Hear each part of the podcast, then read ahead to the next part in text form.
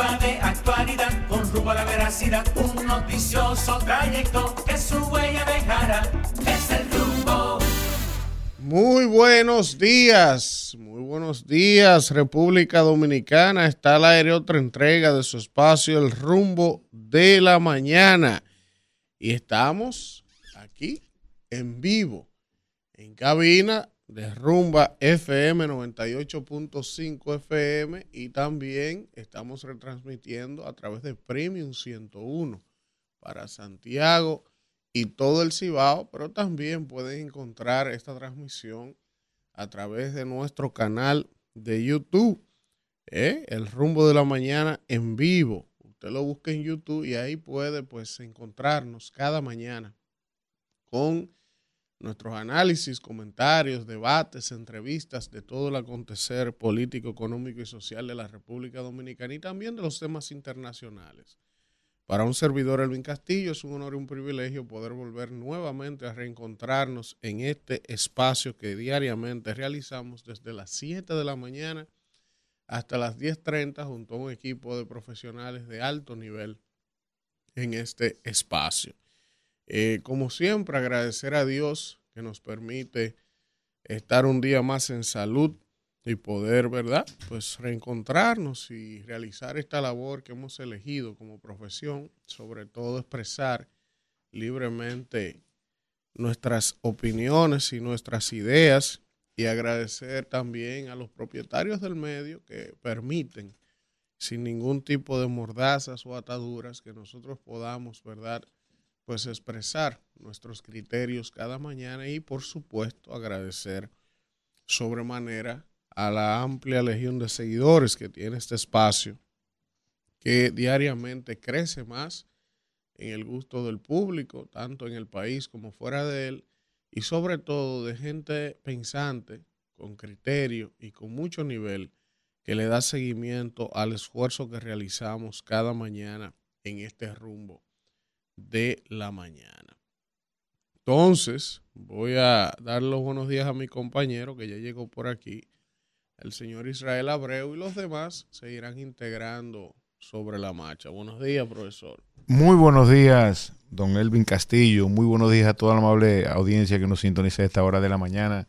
Definitivamente un privilegio poder mantenerles informados y además de que usted decida informarse con nosotros, que nos deje entrar a sus vidas a través de las diferentes redes, plataformas y redes sociales, las ondas hercianas y definitivamente un privilegio. Usted sabía, profesor, que hoy se celebra en el mundo el Día de la Lengua Materna. Ah, pero interesante, no sabía, ¿no? Para que usted lo sepa, profesor. Buenos días, don Elías Báez día. El viral le dicen. Apareció Elvin. El hombre viral. Yo te dije a ti que te iba a poner este programa a conocerse en el mundo entero. No me creíste. Estamos compitiendo y casi arriba de cualquier emisorita de por aquí. Qué barbaridad. Mira, 100 millones de dólares vamos a invertir en, digo, van a invertir unos japoneses en Santiago, 1.200 ah, empleos se van a crear. Esa noticia ayer. Excelente, eso es, seguridad jurídica. El ministro Ito Bisonó eh, hizo el anuncio de que hay una empresa japonesa que va a invertir unos 100 millones de dólares para generar unos 1.200 empleos directos en, en una fábrica o en una especie de zona franca en Santiago que se va a especializar en la eh, compactación o ensamblaje es la palabra, en ensamblar piezas eh, de motores y cosas y vehículos. creo que es interesante, ojalá que eso pueda materializarse y que lleguen esos empleos, que lleguen esos dólares y que llegue la inversión. Y que no se quede nada más en eso. En anuncio, en un anuncio. No, mira, no, porque eso es eh, inversión privada. Quiero decirles. No, no, no, te, te lo digo porque aquí mismo hemos denunciado casos de gente ah, que tienen los cuartos para invertirlo y por un trámite burocrático. Tú sabes que aquí no, no, se hay, cero, hay, una ley que llama cero burocracia. Eh, aquí estamos haciendo el gobierno. Mira, Elvin, tenemos una oferta para los. Tenemos unos compañeros dolidos que ni siquiera vinieron ayer. no vienen porque no tienen interés. Ellos venían porque ellos tenían una esperanza de que en mayo iban al gobierno y se le cayó. Qué barbaridad. Entonces, tenemos una oferta de que le prometa que van al gobierno, pero que, que ya que descansen, que por favor. Qué barbaridad. Mira cómo está el amigo. No, pues es soberbio. Manéjese. Hay que oír vaina. Manéjese. Isidro, hay que oír vaina. ¿eh? Miren, vamos, vamos de inmediato a esperar que, ¿no? ya, que llegue la señora Danira Caminero para darle los buenos días. Buenos, días. señora Buenos Caminero. días, señor coordinador. Qué bueno que vino a asumir su curul porque esto no es fácil con estos tipos aquí. No es fácil. Pero bueno, señores, gracias por acompañarnos como cada día este miércoles, ombligo de la semana laboral, 21 de febrero. Bueno, se acabó este, este mes ya. Va rápido la cosa. Miren, eh, vamos con los titulares. Dice por aquí que los observadores de la OEA admiten la compra de votos como en elecciones anteriores ha sido un problema y la alta abstención es un tema a preocuparse, dicen los observadores de la OEA. El PRM y aliados sumaron el 60% de todos los votos de las elecciones municipales.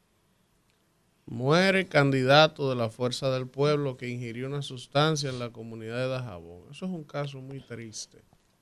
Porque Dicen que, que ese candidato, que es de Cañongo de Jabón, tenía ya, venía como con una depresión y era una persona como que había aspirado en varias él ocasiones. incluso fue como alcalde en un momento. Luego siguió aspirando eh, después que salió la primera vez. Eh, y uno no puede especular de las motivaciones que llevarían una persona a tenía una situación. un atentado como este, pero tú sabes que innegablemente en torno a una situación como la de él, que él fue candidato a alcalde ahora en las elecciones del domingo por la fuerza del pueblo y al ver los resultados, la depresión, parece que él la arrastraba, Sí, ya la arrastraba. eh, le llevó a cometer este acto tan triste. Pero- Entonces, Usted sabe algo, profesor, que se ha dado también, y, y muchos candidatos han comentado en las redes sociales que invirtieron una cantidad de dinero, hicieron una cantidad Bueno, de... pero es que, el que se meta en la política sabe que se gasta. Está bien, Da- Danira, tú sabes, nosotros lo vemos fácil comentándolo desde aquí, pero como dice Elvi, en alguna medida uno no sabe. Ahora, mucha gente decepcionada en las redes sociales con ese tema, puesto que el dominicano fue capaz de cogerle el dinero y ir a sí, votar por otro. no una- Bueno, no- pero... ¿Cómo así? Lo que pasa es- No, no, no, yo te- no, no, es- pero Oye, yo estoy hablando en base a lo que han Sí, publicado. está bien, No, pero lo que no. pasa es, Israel, porque aquí eh, la- eso no es un juego de niños. Usted se mete en política, usted debe tener la madurez primero para saber cuál es su circunstancia y su coyuntura. Usted pertenece a un partido de oposición, usted enfrenta al Estado, usted es lo primero que tiene que estar ubicado. Ok, Desde usted- niño, sabes nos- que- desde niño nos usted- enseñan a que hay que perder. Tú- con dignidad. pero Pero, tú, tú sabes, usted que, ah, decide- tú sabes que hay países que le piden pruebas psicológicas decide- a la gente. ¿Para qué piden? Usted decide, pero eso No, aquí no, aquí no Aquí- aquí nada. no. Usted decide meterse en ese tema, decide meterse en ese tema. Dígame, tiene, usted tiene que saber, usted tiene que saber realmente, primero de entrada, cuáles son sus posibilidades reales, porque también aquí hay muchos políticos que sueñan y deliran. Y que, yo voy a ganar sabiendo que no tienen posibilidades reales. Ahora, no van para ningún lado. eh, pero además de eso, entonces hay gente también que es irresponsable. No digo que sea el caso lamentable de este señor porque lo desconozco. Ahora, en política hay gente que se pone a hacer deuda, compromiso, endeudarse, atenta a una candidatura, sin tener ni siquiera posibilidad de salir triunfante. Ujú. Para entonces después andar con la mano en la cabeza. Y ahora con que yo voy a pagar estos cuartos. Que no digo que sea el caso de este señor, sino cosas que ocurren en torno a estos procesos electorales. Bueno, había, había un audio ayer que circuló de un aspirante en Cambita que él decía, eh, a mí me dio hasta pena, porque él estaba quejándose de que como 300 gente le compró desayuno el día de las elecciones. Sí, ese caso que yo lo vi. 60 mil pesos, que le debe a pretamita, que le debe en el banco hermano. y que solo sacó 10 votos. Una cosa Déjame- increíble. Oye, Déjame pero- decirte yo que fui. Pero, fe- bueno, pero feliz, bueno, feliz bueno. debiera sentirse él. Le sacó 10 votos. Oiga, él le llevó desayuno a 300 gente. Él, él aspiraba a 300 de que, que la gente le decía, fulano, eh, de, cómprame desayuno, van, que voy a votar por ti. Oye, o sea, este es un pueblo que vota por hambre. Hubo uno, por un plato de comida. uno que fue candidato y nada más apareció el voto de él. Parece que ni familia tenía. Ay, hombre. Mira, déjame decirte yo que fui protagonista y viví eso. ¿Qué pasa? Dios mío, usted no tiene madre. Que tú- Vamos a aguantar los cuatro años. Cuando tú arrancas, Tiene que decirlo de su experiencia. tú es importante. eh, primero no ves posibilidades, lo que dice, bueno, vamos a lanzarnos, y después te crees la película. Y entonces ya cuando tú estás en el charco, tú tienes que tirar para Tirar adelante para adelante, bracear. eh. y coger prestado y buscar y, y pedir ayuda y todo. Yo de, quedé debiendo 15 millones en un banco y hipotequé un apartamento. Entonces, entonces, ahí, entonces tú. ahí es que vamos, el análisis es el siguiente. O sea, a, a cuenta de que una persona invierte 15, 30 millones de pesos. A mí lo único que se me ocurre pensar es que usted invierte ese dinero porque va a ir a buscar el doble a la posición que aspira. Porque nadie es tan, tan patriota aquí para invertir 15 millones y que servirle a su país. ¿Tú Eso has no, leído la eso no pirámide es de así. Maslow? Ya usted tiene todo su ¿Eh? problema resuelto. Entonces, por eso usted decide no, votar 15 millones. problema resuelto no. El, el ser, Autorrealización. el, el ser humano persigue lo que quiere a toda costa. Y hay cosas, por ejemplo, que te cuestan y tú no vas a recibir nada a cambio. Simplemente hermano, una satisfacción. del 15 ser millones. humano. 15, 30 yo gasté 30 millones. de pesos. 30 millones. Quedé debiendo 15. Entonces, si usted necesita gastar 100 30 millones, millones, en campaña 50 para millones. sentirse realizado, entonces. No, porque que ya sus prioridades son otras. Está Es que bien, este- pero está bien, esa es la de él. Exacto, pero él estamos está hablando, hablando de del más caso de de 3.000 él. candidatos, 4.000 y pico bueno, de el que no tenga dinero en política que no aspire. Entonces. Sí, entonces a mí lo que me hace pensar es que muchos ven la política como un negocio. Invierto 15 para sacar 30, Es que 60, no es así, 40. Danira. No yo necesariamente, debiendo 15 no millones, ¿de dónde yo lo voy a necesariamente. sacar? Lo que Tengo que pasa es que lo también hay gente que ve en la política su única esperanza de ascenso social también. También. Hay mucha gente. ¿Por Si qué yo los narcos se yo meten tiro a lo la que política? sea, porque yo estoy cansado de No, hay gente que lo hace por poder. Porque esa es otra Que cosa. Vamos a ver. El narco que invierte 100 millones en una diputación y el banquero. ¿Él lo va a sacar? No, pero va a ser un Le legislador. da prestigio, le da poder. O Pablo Escobar le para da ser influencia, senador, le da influencia. dinero. Son, son Se distintas mueve mucho variables. dinero en el Congreso, son, son distintas variables, no, pero no, No, no, solamente no, no, lo hacen por lo monetario. O sea, como O sea- Elías te dice, un banquero o un narco que tiene para meter 100 o 40 o 50 millones en una El candidatura no lo está de haciendo. narcos es uno, eso no es la bien, mayoría. por eso, eso es lo que él te está no diciendo, que hay distintas motivaciones por las cuales la gente entra en política. No siempre la gente entra solo atrás del dinero. Sino, por ejemplo, Miguel Vargas. ¿Qué hace Miguel Vargas en política? Exactamente. No lo necesita, pero... Miguel porque eh, Bonetti, eso- que estaba en la que lo hace política. por poder. Eso, Hay Es lo Macarrulla que Eh. hace en la política. Exacto. Lu- Luis Abinader con, ¿qué ¿Qué set- hace Bicho Castillo en la política? Lu- Luis Abinader con poder. 70 millones Pues, de pues dólares. ya está, respondida la, la pregunta. Luis Abinader con seguir. 70 millones de dólares. Seguimos, seguimos. Dice aquí, la Junta Central Electoral ratificó el triunfo de Riverón en Dajabón. conmigo yo. Qué barbaridad. Dajabón, el, el alcalde de la patria, casi se queda fuera por un voto. Sí, pero mira, Pero ahí hay entonces, un lío grandísimo. Porque pueblos. entonces lo que Hay se aplica en. Dajabón no se aplica en Cabrera porque el de Dajabón es oficialista y entonces ahí- el ahí- de Cabrera oposición. problemas. Entonces ahora la Junta no va a contar lo de Ah, Cabrera. Ahí hay un lío. No, no hay un lío, No, hay un lío. dijeron que- te Hay voy a mandar, lío, te pero voy a mira, mandar la información. No, la oye lo que pasó. En Dajabón, Riverón perdió por un voto. El PRM pidió reconteo de los votos observados y en el reconteo él terminó ganando por tres. Celebraron, ya están celebrando, hay que entregarle. En Cabrera pasó lo mismo, pero al revés. El candidato del PRM perdió por un voto de uno de la Fuerza del Pueblo. Entonces, eh, no, Al revés. Sí. al revés, el del PRM ganó por, Por un, un voto, voto. al de la Fuerza del Pueblo. El de la Fuerza del Pueblo pidió reconteo, el reconteo se hizo y el de la Fuerza del Pueblo terminó ganando. Ganando. Entonces ahora los PRMistas en Cabrera no lo quieren aceptar. No, hay que y entregar. están haciendo un lío, hay un reperpero, están dando como ganador. hay- hay- eh, quieren arrebatar. Quieren arrebatar porque... El que ganó, porque, ganó. eh, entonces yo creo que debiera la sensatez primar. Buenos días, señora Tavera. Usted ya no coge teléfono ni nada porque usted Ah, ganó. nada.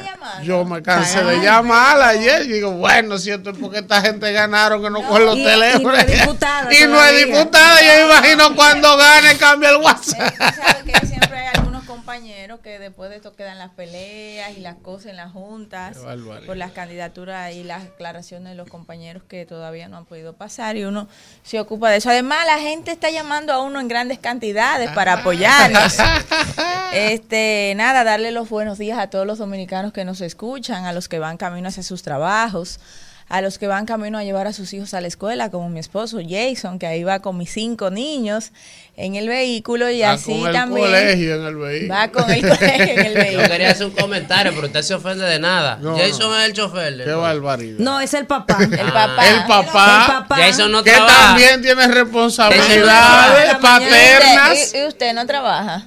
Oh, el pero hecho mire- de que una aquí. persona quiera llevar a sus hijos O sea al colegio. No, Ah, eso traer está una bien, eso está bien. eso Felicito no a trabaja. Jason. A usted Un le saludo a Jason. Trabaja de ¿A más. usted le gusta? Le gusta el usted? problema Por cierto, Elías, ¿tú sabes por qué yo no tuve que gastar 15 y 30 millones de pesos en mi candidatura, ni Jason tampoco? Porque nosotros somos verdaderos servidores públicos con vocación de servicio. No sé, no sé por qué te pasó a Yo ti. no, pues yo no soy servidor. Pero- Yo me quedo en mi casa y lo llamo. No, Dale lo que pasa es que los empresarios en la política gastan más dinero que lo que Ah, venimos de ¿Ustedes no son empresarios? Claro, somos empresarios, Oh, pero yo comencé mi carrera mira. política a los 18 años, como Vamos, tú puedes lindo. vamos. entender. Miren, dice aquí Divo Astacio.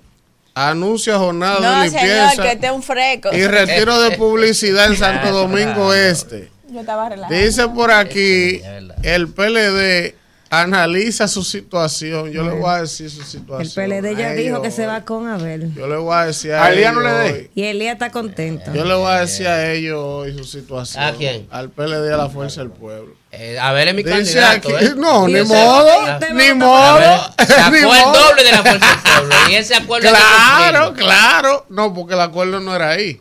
El acuerdo era sabe. en primera vuelta. ayer no, No, déjese no, de eso, no. que aquí Víctor le explicó a usted y O Alfredo sea, le explicó por a ahí usted. va a hablar de eso hoy. Miren, dice aquí temas que No, preocupan entender lo que ellos quieren entender. en República Dominicana. Aquí está todo bien, que no nos preocupe La nada. economía y la corrupción.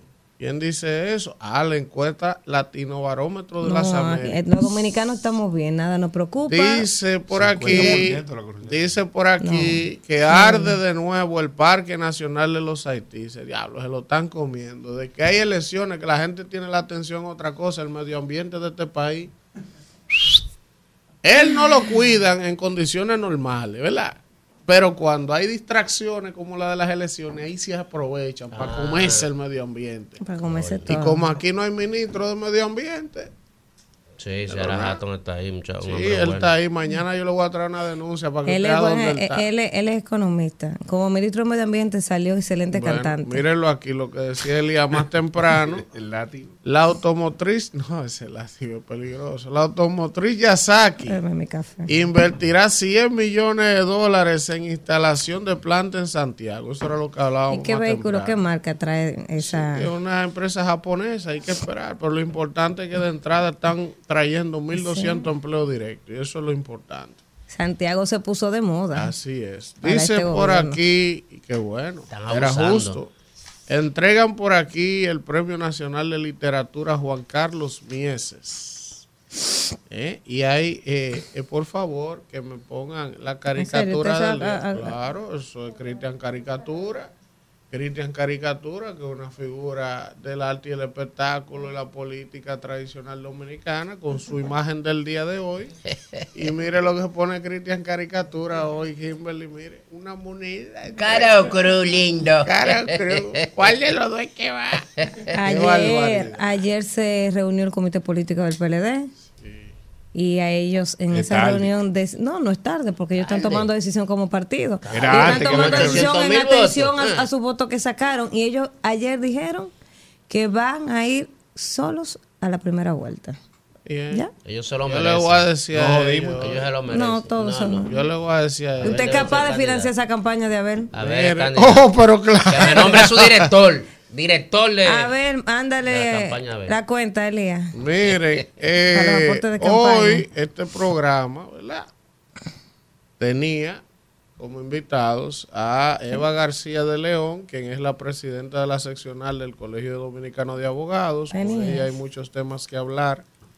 eh, Tiene. interesantes tenemos, sí. entonces pero tenía, también tenía, bien. porque Johnny Pujols, miembro del comité político del PLD, y coordinador del gabinete de campaña de Abel Martínez, venía para acá y canceló tarde, anoche. Parece que le prohibieron venir o se le presentó algo a mi hermano Johnny. Puede desarrollar en el comité ¿Eh? político. Entonces están alineando sus cañones. Yo no sé para qué, pero está bien. Entonces, Mire, usted no va a hablar del audio de Hanoi, de los dos audios. No, no, eh, no era ella. No, hay otro audio. El, hay uno el, que el de agradecimiento sí es real. Pero el que el otro que circuló de que ella yo estaba tengo regada. Una amiga sanjuanera y dice no, que no sí. No, verdad, no es ella, porque yo llamé a Lenin directo, que la conoce como. Digo, ¿es ella o no es mejor? No es ella. Es una colaboradora de ella y quisieron pegarle eso Está a ella. feliz con Lenin, ¿eh? Bueno. Con su acierto, más que con mi con su acierto. Tengo que ir a, a No me felicitarlo. A comer chenchen. Y a, y tenemos que felicitarle. y lo siento tanto de ustedes. No lo vamos a eh, visitar. No, porque decirle, mira, el rumbo necesita anuncio. A, y los 150 que ganaron de ustedes. Vaya, vaya donde es el suyo. Ah. Es, esos anuncios, usted puede estar seguro que van a llegar. Eso sin sí. problema. Ya. Eso sí Lo que no estamos seguros son los demás, porque son medio mangrinos. bueno, señores, miren, son las 7 y 20 minutos de la mañana y el señor Alfredo de la Cruz y Carvajal, nuestro compañero, el príncipe del pueblo de Galilea, ustedes lo han visto y yo he estado un poco preocupado por él y su salud. Alfredo. Sí, después del domingo Sí. lo he visto un poco. No, él está bien. que lo Alfredo vieron está en su mejor momento. por- Sí, él está bien. Él está está en su bien. mejor momento. eh, cuando llega aquí con la hidalguía que le caracteriza y su profesionalidad, pero yo lo conozco hace muchos años. Él está afectado. Lo que pasa es que él lo Bueno. proyecta de otra forma. Y al amigo aquí no está afectado. No, la, Yo creo él, él él nació afectó más. afectado. Ah, él, él lo que, él hasta la barba le llevaba. Ah, él tenía. Él tenía barba. Ahora, como usted no es de ningún partido, usted no se afectó ahí. Ah, no, yo no tengo problema con él. Ese otro Ya, que tiene yo- su arroz yo- con yo huevo. Danira vino encojonada. Ustedes no se llevaron de mí. Por sacarse de levantarse temprano y venir a yo a no aconsejarlo. dije- yo no dije Danira. Ah, no, lo que tampoco. pasa es que mi comentario que hice ayer no fue político, o sea, y fue de, de mi impresión, de, lo que yo fui, sí, fue algo de conciencia social, o sea, del tema de la, de la, y, Kimberly habló de eso también, o sea, Además, Sí, yo voy a la de abstención, eso. la decir de una cosa. Pero Pero, eso, pero aquí, se, aquí se fustiga Aquí- mucho aquí- al político que compra, pero nadie habla del que vende. O sea, aquí nada más satanizan al político, pero son iguales el que vende y el que compra. No, y, si al- y si alguien compra, Y el ¿por qué indif- anda alguien vendiendo? eso es. Sí. Mire, profesor, Ese es el enunciado Alfredo y Esos son yo. los primeros que empiezan a No decir conmigo, Profesor. Pero Kimberly se A- a- encojona, toma, al- tiene que indemnizar. Alfredo y yo, profesor, tenemos arroz con huevo, pero usted se equivoca, la caminero tiene su clavo. Mm, O sea, no come arroz con huevo ya. muchacha, es Esa es la comida favorita de mi hijo, arroz con huevo. La comida favorita, arroz con huevo y cualquiera, esa es la mamá de la pop. Oye, Miren, muchacha de Villa Consuelo. Sí, sí, sí. Vámonos al contacto para venir ya con los comentarios del día de hoy. Rumbo de la mañana. Bueno, 7.24 minutos de la mañana y vamos de inmediato con el comentario del señor Elvin Castillo. Gracias, gracias a Dagnir y gracias a toda la gente que se mantiene en sintonía con este rumbo de la mañana cuando son las 7 y 24 minutos. Miren, yo quiero profundizar en el análisis y la discusión post elecciones municipales, sobre todo enfocarme en la Alianza Rescate RD. Se han hablado muchas cosas, se han sacado muchas conclusiones, se han buscado ahora muchas fórmulas para tratar de explicar lo que pasó. Evidentemente, los amigos de la Alianza Rescate RD están tratando, después de el paseo que le dieron, después del tsunami que le pasó por arriba, de construir una narrativa donde ellos salgan lo menos afectados posible. Y ahí están sumando la cantidad de votos, que el oficialismo solo le llevó en total 300 mil y pico de votos y que entonces si es así tenemos posibilidades para mayo. Pero yo les voy a explicar a ustedes hoy, desde mi perspectiva, obviamente, que yo quién soy yo. Carajo a la vela, pero es mi opinión. Y yo se las voy a dar sobre algunas situaciones que dificultan muchísimo más las posibilidades de la alianza Rescate RD tener éxito de cara a mayo comenzando con el hecho de que solo faltan prácticamente dos meses para las elecciones. O sea, e, ellos lo que menos tienen es tiempo, después de lo que pasó el domingo. Entonces, vamos a ver algo. Primero ahora hay una corriente de opinión dentro del PLD que sigue siendo terca, torpe y obtusa. Hay una corriente de opinión a lo interno del PLD que está diciendo ahora, ven, que quien tenía la estructura éramos nosotros. Y nosotros somos más grandes que la fuerza del pueblo. Y por ende, si el PLD sacó más votos que la fuerza del pueblo, es Abel que tiene que encabezar la boleta y esa alianza en primera vuelta y no Lionel. Oigan esta vaina, porque son unos genios. Y vamos a ver aquí. Es lógico que el PLD sacara más votos que la fuerza del pueblo a nivel municipal. ¿Por qué es lógico que sacara más votos? Oh, primero, la madre de esos dos partidos, la, la, matriz de esos dos partidos, el partido grande era el PLD. La Fuerza del Pueblo, un desprendimiento del PLD de hace cuatro años, que está en formación todavía, ¿verdad? Y de donde ha salido gente para alimentar el otro es del PLD. Por ende, las estructuras, los cimientos de ese partido siguen siendo más fuertes que los de la Fuerza del Pueblo. Pero además de eso, en los municipios más grandes, con mayor densidad de participantes y concurrentes, dígase, Santo Domingo Este, que es el municipio más grande del país, Distrito Nacional y Santiago, que son tres de los tres municipios más grandes, ¿de quién era el candidato de la alianza? O el candidato del PLD. Entonces, por ende, el PLD iba a sacar un mayor caudal de votos que la fuerza del pueblo. Ahora bien, ¿qué tiene que ver la votación municipal con la definición de quién encabeza una boleta? ¿Qué tiene que ver una vaina con otra? Yo le pregunto a los PLDistas aquí. ¿Esos votos que sacó el PLD fue por Abel Martínez que lo echaron, la gente que lo echaron? No. Esos votos lo echaron de manera local cada simpatizante PLDista por su candidato alcalde. O sea que eso no tiene nada que ver a la hora de discutir quién encabeza una boleta, si Lionel o Abel. Ahora, nadie en este país que tenga dos pesos de juicio puede pretender que cuando usted presenta los dos candidatos ya en el, en el nivel presidencial, Abel o Lionel, Lionel le da una pela por mucho en cuanto a la simpatía, popularidad, por múltiples razones que no hay que explicarlas. Entonces, los PLDistas que andan inventando ahora, dije que sí, ya estamos todos de acuerdo que hay que hacer una alianza en primera vuelta. O sea, la pela lo puso en el MU que ellos debieron estar hace meses. Ahora ellos entienden la necesidad de que haya una alianza en primera vuelta, pero ahora están inventando de que, que Abel que tiene que encabezarla porque el PLD sacó más votos. Es un disparate. El PLD sacó más votos, es verdad. Ahora, el que tiene que encabezar esa alianza es Lionel porque tiene más posibilidades reales de competir. Ahora bien, eso por un lado. Pero al presidente Fernández yo le quiero decir una cosa. Al presidente Fernández lo engañaron y lo han utilizado. Es más, yo fuera el presidente Leonel Fernández y después de lo que pasó el domingo, yo hiciera un profundo análisis de reflexión de si seguir mi carrera en política en torno a la gente que me rodea. ¿Ustedes saben por qué? Porque no fue ni una ni dos veces que yo dije en este micrófono que en la fuerza del pueblo lo que hay es una balsa de teórico, de político de escritorio, de tigres que viven leyendo. Pero esos tigres no operativizan ni bajan a los territorios, no ejecutan vaina. Entonces, todo el que se sienta mal hoy en la fuerza del pueblo me terminó dando la razón a mí. Porque la vida se analiza en función del resultado, hermano. La fuerza del pueblo a Lionel le vendieron que él tenía Dos millones de miembros en un padrón que él llevó a la Junta Central Electoral con cédula y vaina y dije que lo verificamos. 500 mil votaron. ¿Dónde están los dos millones? Porque si hay los niveles de indignación que hay en el país y de que la luz está cara y de que la comida está cara y que queremos un cambio y de que, todo ese sentimiento antigubernamental se iba a expresar y el la primera demostración era era el domingo.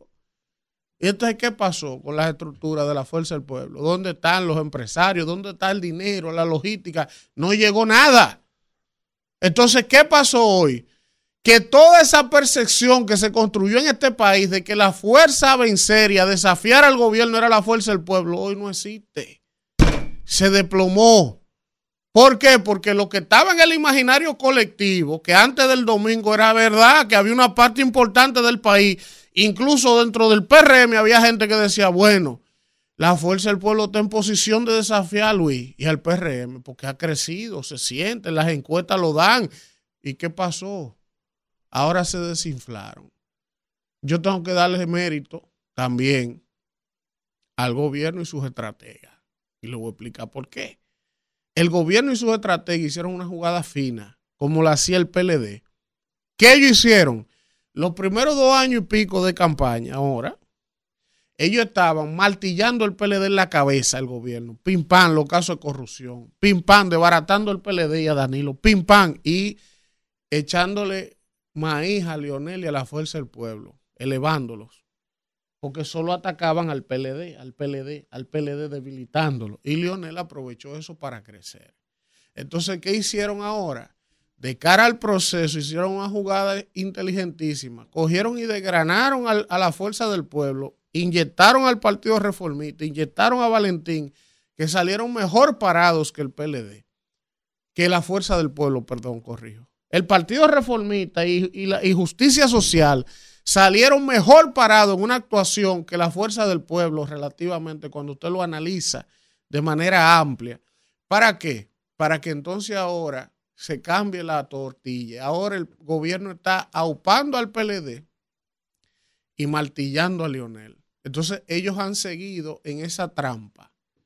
Ellos han seguido en esa trampa. Ahora los PLDistas dicen, ven, que nosotros somos más grandes, que ustedes no tienen nada. Y en ese jueguito, en ese jueguito se ha ido el tiempo y la oposición no ha logrado cohesionarse, ni va a lograr cohesionarse. Porque si desde octubre hasta aquí ellos no lo lograron, ahora bajo presión después de lo del domingo es mucho más difícil compactar eso, bajo presión. Entonces, al final, yo les digo a ustedes lo siguiente. Las posibilidades reales, las posibilidades reales de que la Alianza Rescate RD, por más teoría que ustedes oigan, que sí, que se unificamos todito, que ahora hay una reunión, que se van a reunir Miguel, Leonel, Danilo y, Abel, y que, y, que Biden va a venir a reunirse con ellos, y Donald Trump se va a reunir en esa reunión, y que de esa reunión va a salir un candidato único, y que van a estar monolíticamente eh, unidos, y que ahora van a desmontar que donde iban cuatro diputados nada más van dos, y que vamos a hacer esfuerzo concentrado, como hacía el PLD en aquellos años, en una sola dirección, hermano, mire todo lo que ustedes puedan escuchar es lo que ellos tienen que decir, porque ellos queda, les queda una batalla final en mayo, que tienen que librarla sí o sí. Pero al final les diré lo siguiente, y puedo equivocarme, pero esa batalla final va a terminar jubilando a un grupo de ellos. En esa batalla final, cuando Luis la gane, como parece ser que va a ser, va a quedar jubilado para siempre Miguel Vargas, va a quedar jubilado Lionel, va a quedar jubilado Danilo, ¿eh? Van a quedar jubilados los tres. Pero ellos, dentro de su mundo, como ellos no tienen necesidades básicas, ¿eh? dentro de su, de su mentalidad egocéntrica, Danilo se le importa que el PLD se destruya. A Abel con su ego le importa. A Leonel, dime tú, Leonel es un hombre de los libros y la cosa.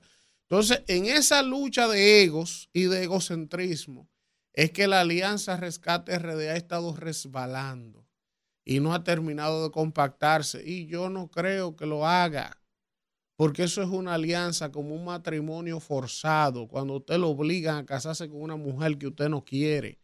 Por más que usted quiera luchar porque eso funcione, eso no va a funcionar. Y por eso es que yo concluyo que la batalla final será en mayo y quedarán jubilados para siempre políticamente Luis, Danilo y Lionel. Rumbo de la Regresamos en este rumbo de la mañana y vamos con la gente. Buen día, ¿quién nos habla y de dónde? Buen día, mi hermano Ervin Castillo. Por aquí tu hermano Fidel Guzmán. Mi oh, apareciste. No, él apareció ayer, espérese, que él ayer llamó. Fidel de frente siempre. Claro, gracias, Danira, y a ese equipo maravilloso. Eh, yo no soy como el avestruz que cuando vienen los problemas enconde la cabeza bajo la piedra. No, yo llamé ayer, Elvin, y di la cara, como dijo Danira. Y me felicitó, me felicitó. Sí, claro, claro, ah. sí, porque así fue un tsunami. Pero, oye, déjame decirte algo, Elvin, eso que tú acabas de decir, ojalá que estos egocentristas, estos dinosaurios, tanto del PLD como de la Fuerza del Pueblo y, y, y, todas esas hierbas aromáticas lo entiendan. Eso es independiente, eso que tú acabas de decir. Y déjame decirte algo. Ya no hay forma de recomponerse. ¿Tú sabes por qué, Erwin?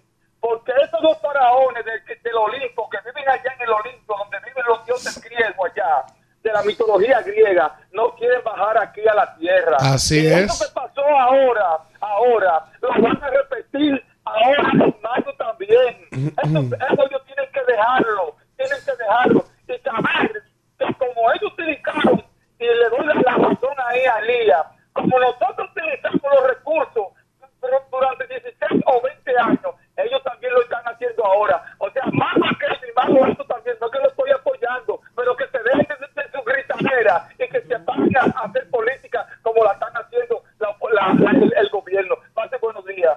Ahí está. Buen día. Ellos entendieron que él se confundió. Dijo, Luis por decir Dije Luis por decir Miguel. ¿Qué hacemos? Santiago. Bórrelo, pásale el liquid paper. Pásale el liquid paper. Al lado. Paco desde Entendieron. ¿Quién nos habla y de dónde? Paco desde Santiago. Adelante, Marcos. Sí, Paco, eh, aquí tenemos un problema grave el problema que tenemos es una juventud que realmente en el fondo no le importa que la isla, que el país se hunda. Sin educación de elecciones. Hay que hacer algo para hacer que el, los pueblos como antes tengan que votar y que le marquen la cédula si votó no. Antes no te daban la visa.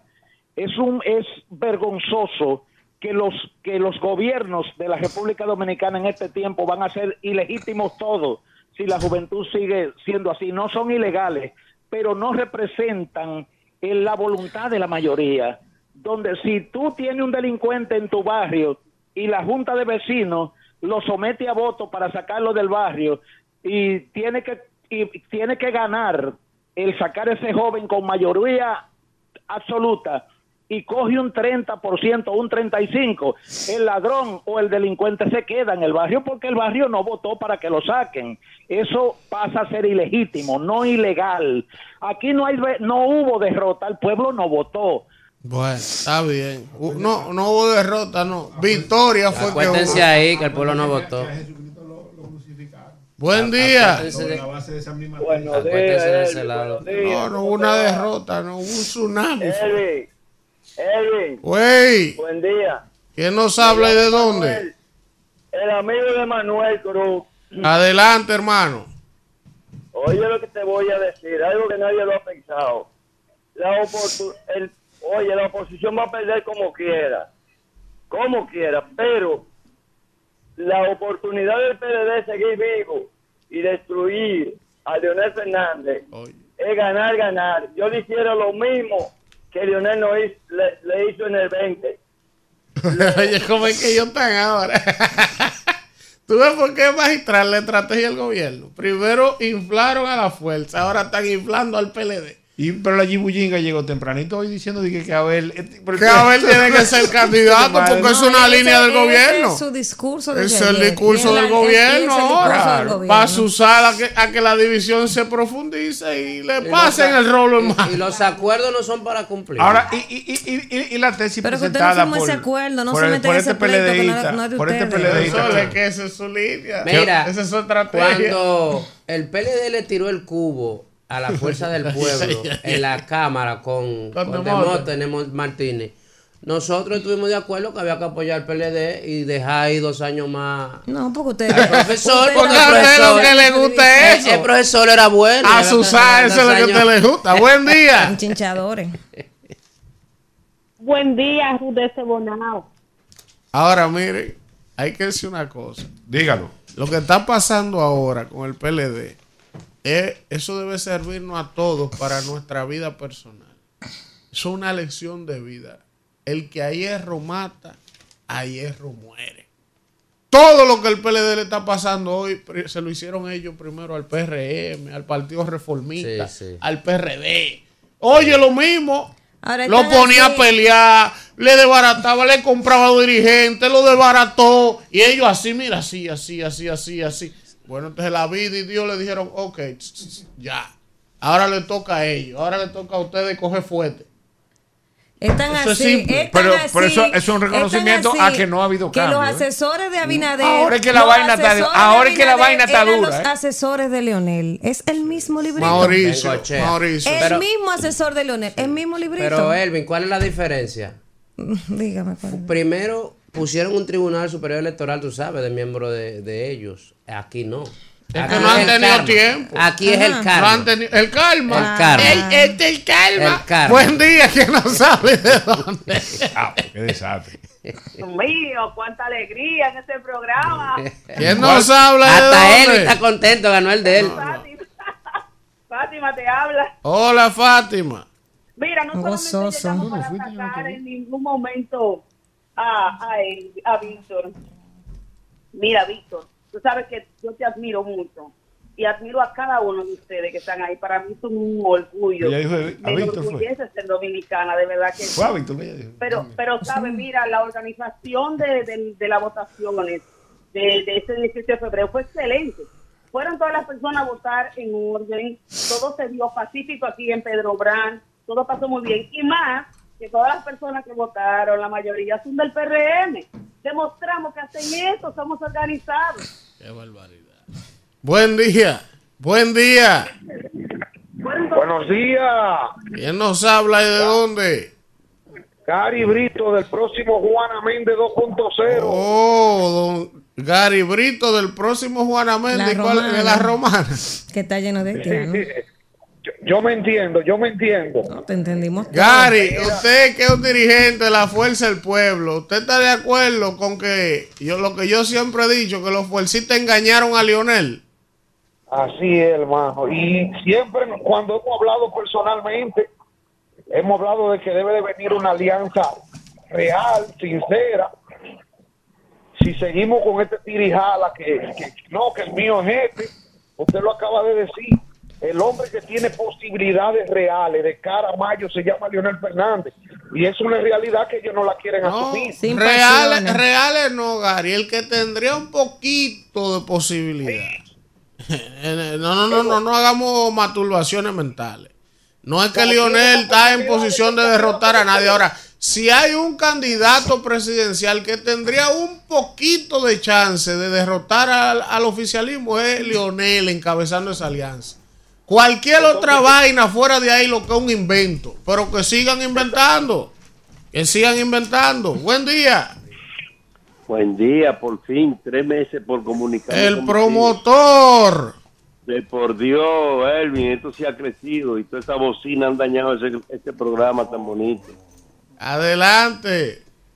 No, llamándole, mi hija está sin trabajo, mi hijo, usted va a esperar que nos hundamos. eh, No, no, no, no. Dame su WhatsApp. Pero Yo usted lo tiene. No, no, no, yo no lo tengo. Escríbame por el Instagram. Yo lo he escrito como cinco veces. No, escríbame como ahora mismo conmigo en línea. Venga, mírelo aquí. Escríbame. Es del. Como- como Escríbame. Escríbame ahora mismo. No, hombre, lo sido del PRM. Está bien. ¿Dónde tú te estás nombrando? Para mandar un currículum. Buen día. ¿Quién nos habla y de dónde? Habla Tomás de Santiago. Hola, Tomás. No, Elvis, que este gobierno aquí en Santiago le ha dado el valor que se merece la provincia de Santiago. Míralo, el gran trabajo que ha hecho aquí. Ya pronto con los riesgos ya tenemos teléfono. Esto era de esperanza de que Ulises Rodríguez iba a arrasar aquí. Ya le quitamos la teta al PLD. Bueno, Mira, ¿sabes qué se me olvidó, profesor? En el comentario se me pasó algo. Ahora al presidente Luis Abinader le van a poner un apodo. Le van a poner el Undertaker. The Undertaker. El enterrador. Lo clavaba. el Undertaker. Va a enterrarlo los tres mayos. Erwin, ¿te puedo hacer una pregunta? Así le pusieron a Danilo en su momento. Enterró el PLD. Erwin, ¿te puedo hacer una pregunta? Depende. Si tú tienes 10 y yo 5 y el objetivo es comprar algo que cuesta 20 pesos, ninguno de los dos llegamos a los 20. Tú tienes 10 y tienes 5, pero si nos vamos juntos, o yo pierdo mis 5 tú tus 10. No es mejor quedarnos tranquilos con sus 10 y, buscar más dinero para, para comprarlo más adelante. Ahora ese hombre está más Eso es lo que pasa con el PLD y la Fuerza del Pueblo. 800 mil votos el PLD y la Fuerza Pueblo 400. Que el PLD que se quede con su voto, porque no todo el mundo llega de una vez. Abel es joven, acaba de empezar. A ver, puede llegar en el 28, 29 o 30. En Zacarías. Se ha vuelto un maestro de la disociación ese maldito. Oiga, en Zacarías, en su capítulo 14 y versículo 9 dice, y Jehová será rey sobre toda la tierra. En aquel día Jehová será uno y uno su nombre. Profesor, para que siga con las llamadas, me dijo una amiga de los medios de comunicación que le diga a la doctora que se pasó con el voto suyo. Qué barbaridad. Ah, Buen día. Está bien ahí. ¿Quién nos habla y de dónde? Está teñidito, profesor, mira, está negrecito. Le dio un big gay. No, pero ustedes sí son indiscretos. ¿Quién nos habla y de dónde? Ustedes sí son indiscretos. Después que se están estos medios que está bonito.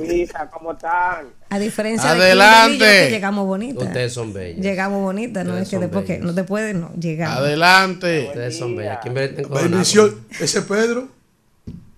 De los carrizos. Pedro de Suiza, buen día. Pedro de Suiza. Pedro de Suiza. Guárdate ahí. Dime, Pedro. Y abuso. Oye, Y una abuso. pregunta. ¿Qué? La ruta, la ruta del sur, ¿de quién es? No le hubiere. ¿Y qué, y qué tú quieres decir con eso? Tú sabes que hicieron los muchachos del PRM. Toda la guagua que bajaba de- de- para el sur a 3 mil por persona. Todos los sureños lo compraron. Oye, lo que dice Pedro de Suiza. Y la guagua no era de hubiere. ¿Y qué pasó Viene con los votos del sur? Pero eso la Lionel lo engañaron. Ay, hombre. Lo engañaron, que eso es un avance teórico. Esos tipos no trabajan. En la Fuerza del Pueblo hay dos o tres tipos, dos o tres señalados, con los dos de una mano. Un grupo de Feli. Bautista. Feli el primero, el Feli más Bautista. Por eso es que César no lo suelta. Fernández, dos o tres, tú cuentas. Después un reguero teórico. Teórico. Y bloqueando gente, que ya somos gobierno y que nadie ve al líder así. mira. Sí. Ahora sí cogieron ellos. Señorita, la madre le dieron, profesor Lealdete, ni hablar. tiene que ser más respetuoso. Buen día, ¿quién Oye, nos habla y de dónde? Después, Días, bendiciones. por eso que se arman los Le líos. Afeitan, le afeitan el bigote. Buen día. María de Santo Domingo Este. Adelante, Carmen. ¿Y cómo la gente va a decir que, que la gente no votó? Si, y el PRM ganó en todos los lados. El, el PRM barrió en todos los lados. Y eso fue una pequeña demostración para lo que viene en mayo. Que Abinader se va en primera vuelta. Y lo que hay que decir. No tenemos pruebas, pero tampoco. Para la gente que se ofende y se siente mal, porque la gente tiene memoria muy corta. Señores, esto que acaba de pasar en las municipales del domingo, en el 2002, Eso lo dijimos ayer. En el el 6. 2002, en el 6, en el 2002 el gobierno, el PRD, el PRD cogió 30 de 31 senadores, José Tomás Pérez. Solo. Se quedan con todo. Entonces, esto no es nuevo. El que tiene el poder lo usa. Y cuando era el PLD pasó también. Pasó. Le están dando una taza de su propio chocolate. Buen día. rumbo de la mañana. ¿Quién nos habla de dónde? habla. Sauri Pérez te habla. Hola, Sauri. eh, la gente de la oposición tienen que estar tranquilos porque ese tsunami azul le dio duro. Ellos pueden hablar todo lo que quieran, porque ahora en mayo le vamos a seguir dando. ¿Sabe por qué? Porque el gobierno de Leonel fue un gobierno corrupto que nadie lo quiere ahí. Y Y no hay una cosa más cuerdera que un PRMI. No hay una cosa más parecida que un PRMista y un liceo. Kimberly escogidita, esa mujer no parece el PRM. Es un accidente que cayó.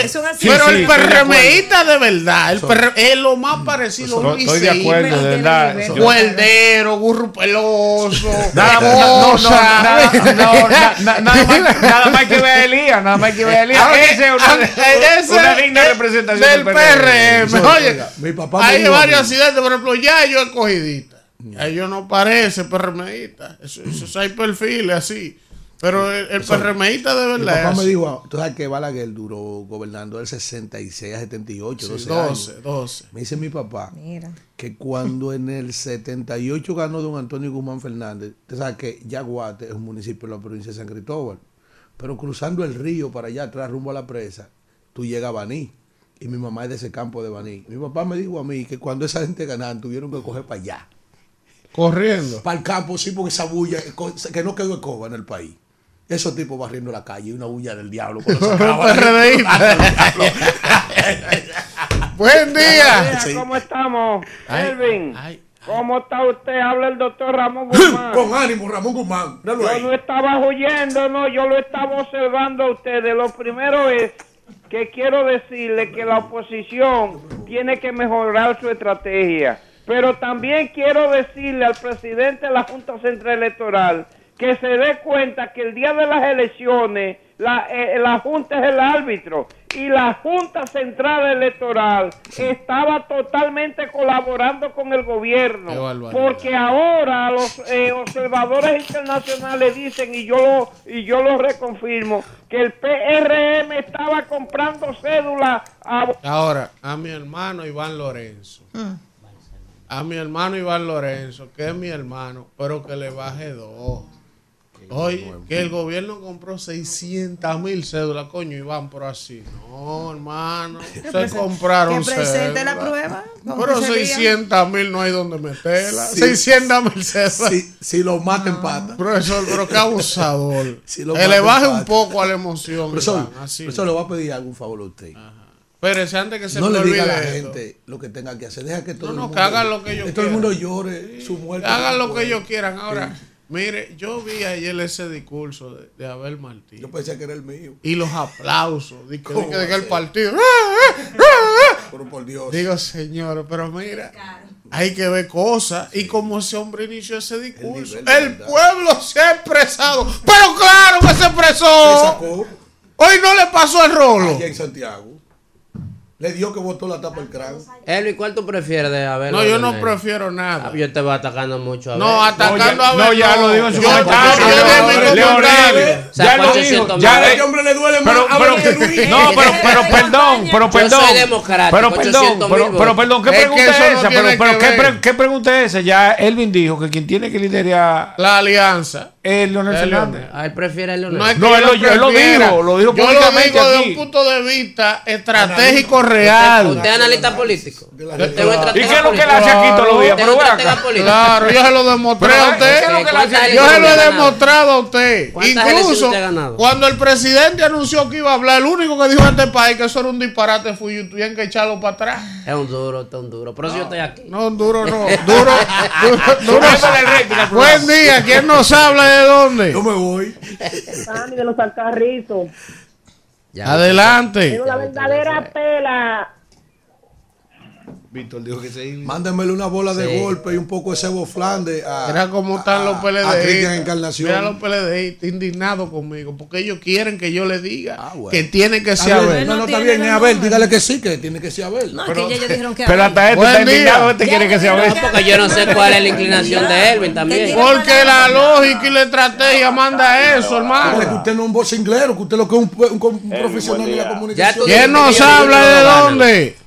Yo me voy. Carlos Pérez de Barahona, hermano. Adelante. Eh, eh, yo te quiero decir que a la oposición que deje el pataleo, que deje las cosas, ya ellos perdieron. Pero te voy a dar, te voy a dar la razón, la razón principal por la cual ellos perdieron. Ellos están ligados a la misma estructura política vieja. Ya el pueblo dominicano no quiere nada con esa gente.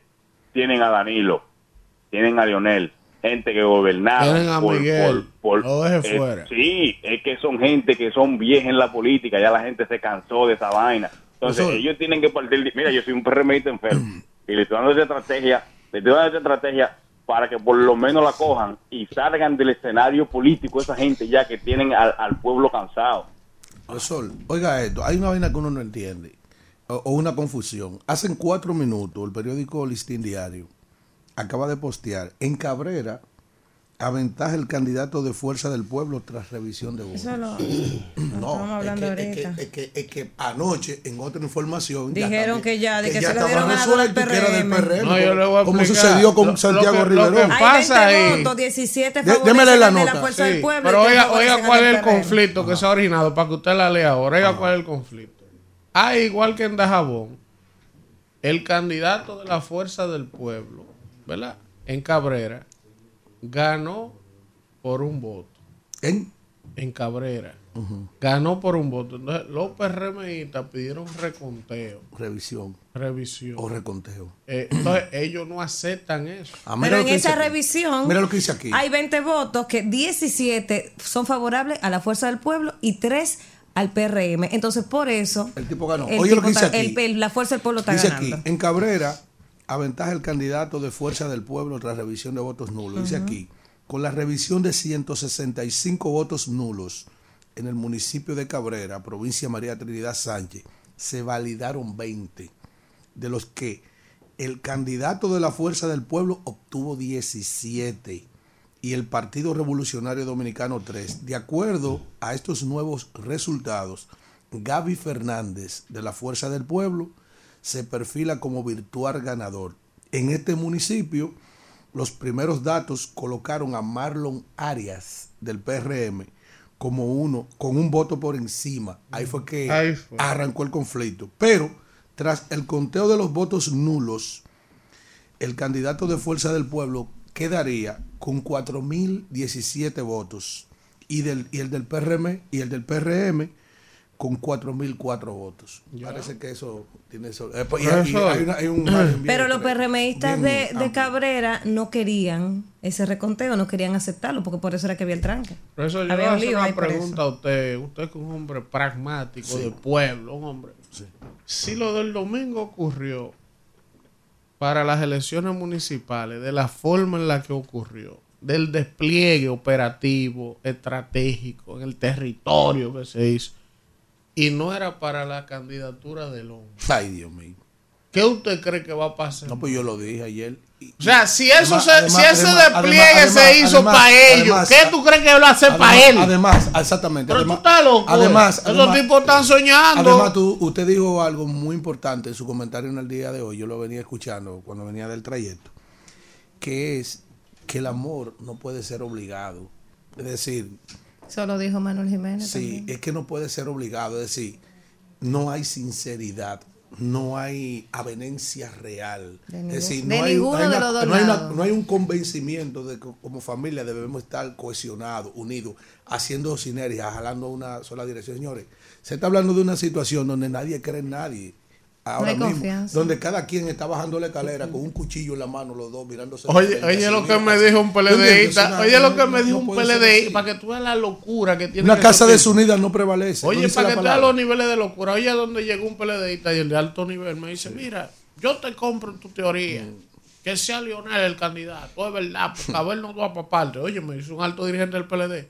Pero con la condición de que en el 28 él no pueda aspirar. Mira, Oye, o sea, ellos no tienen esta segura. Y ya están pensando. Y en ya la ellos están pensando en la del 28, hermano, pero Mira. tiene el diablo que Mira, llevárselo. la- las heridas están muy profundas. Yo quiero que tú sepas, yo le voy a enviar a Kelvin ahora un video de un PLDista en de aquí de donde es Carlos Guzmán, de Santo Domingo Norte, Ajá, Villamella. No sé si ustedes vieron ese video. Yo no lo vi. Yo se lo voy a poner. Donde ese tipo está diciendo, le cobramos a Carlos ahora, coño. Es decir, oye, oye, es decir, un PLDista vestido de PLDista Sí. propició Sí, porque fue el PLD. que Betty ganara, sí. porque ahora era el momento Sí, de ellos vengarse. Lo de Carlos. Oye, no, y no fue real, no hay sinceridad. Por es decir, eso se no hay van confianza. a quedar Lady 20 Bank. Una alianza de- confianza. Se van a quedar Eh, 20 años claro. fuera. Le toca aguantar los Y, 20 y años. como que usted dijo, si eso fue con ellos, Imagínate cuando me toque a mí. Es decir, el nivel de... la, historia del, del, del envidioso y del avaricioso, que salieron por el sendero un día y se encontraron con el genio. Y el genio le dice, tienen un deseo. Y el avaricioso dice, mire, espérate, que yo lo quiero todo. Si yo pido algo, a este le van a dar el doble. Le dice el genio, tienen un deseo. Al que, al que pida, al otro le vamos a dar el doble. Y dice el envidioso, no, yo no voy a pedir, porque si pido a aquel le van a dar el doble. Y entonces yo voy a tener envidia. Oh, ay, mi madre. Pasa media hora cuando finalmente dice el envidioso, yo voy a pedir. Sácame un ojo. Le saco los dos a los, Para que le saque los dos a la avariciosa. ah, fuera Lionel y Danilo que iban por ese sendero. Lamentablemente, mi hermano. Isidro. Te saludo. Bueno, regresamos, regresamos en este rumbo de la mañana y vamos. Usted sabe que Alfredito Zapata es de Cabrera. Sí, sí. Vamos a sacarlo al aire un momentito. Ahorita lo llamamos para que nos explique cuál es el lío. Porque él es de ahí, él y Alfonso. Sí, además un oyente premium de este programa. Si él tiene la información de primera mano hay que recogerla. Vamos con el comentario de Danira Caminero. Ánimo, ánimo, como decía, quiera que sea así. Eh, la tipa. esa misma. pero, pero Danilo es una periodista imparcial. Digo, no, no, pero yo no, tiene, no tiene materia eso política. No, eso no es para mí. Yo no entiendo por qué te dice. Mi sueño es por la maternidad, que ustedes saben. Pero bueno, señores, miren, gracias Selvin y gracias a toda la gente que está ahí en sintonía cuando son las 8, 6 minutos de la mañana. Y ustedes saben que toda esta semana se va a hablar del pasado proceso eh, de elecciones ordinarias municipales, el pasado domingo. Y eh, dice eh, una frase muy popular que en política son más grandes las cosas que no se ven que aquellas que se ven.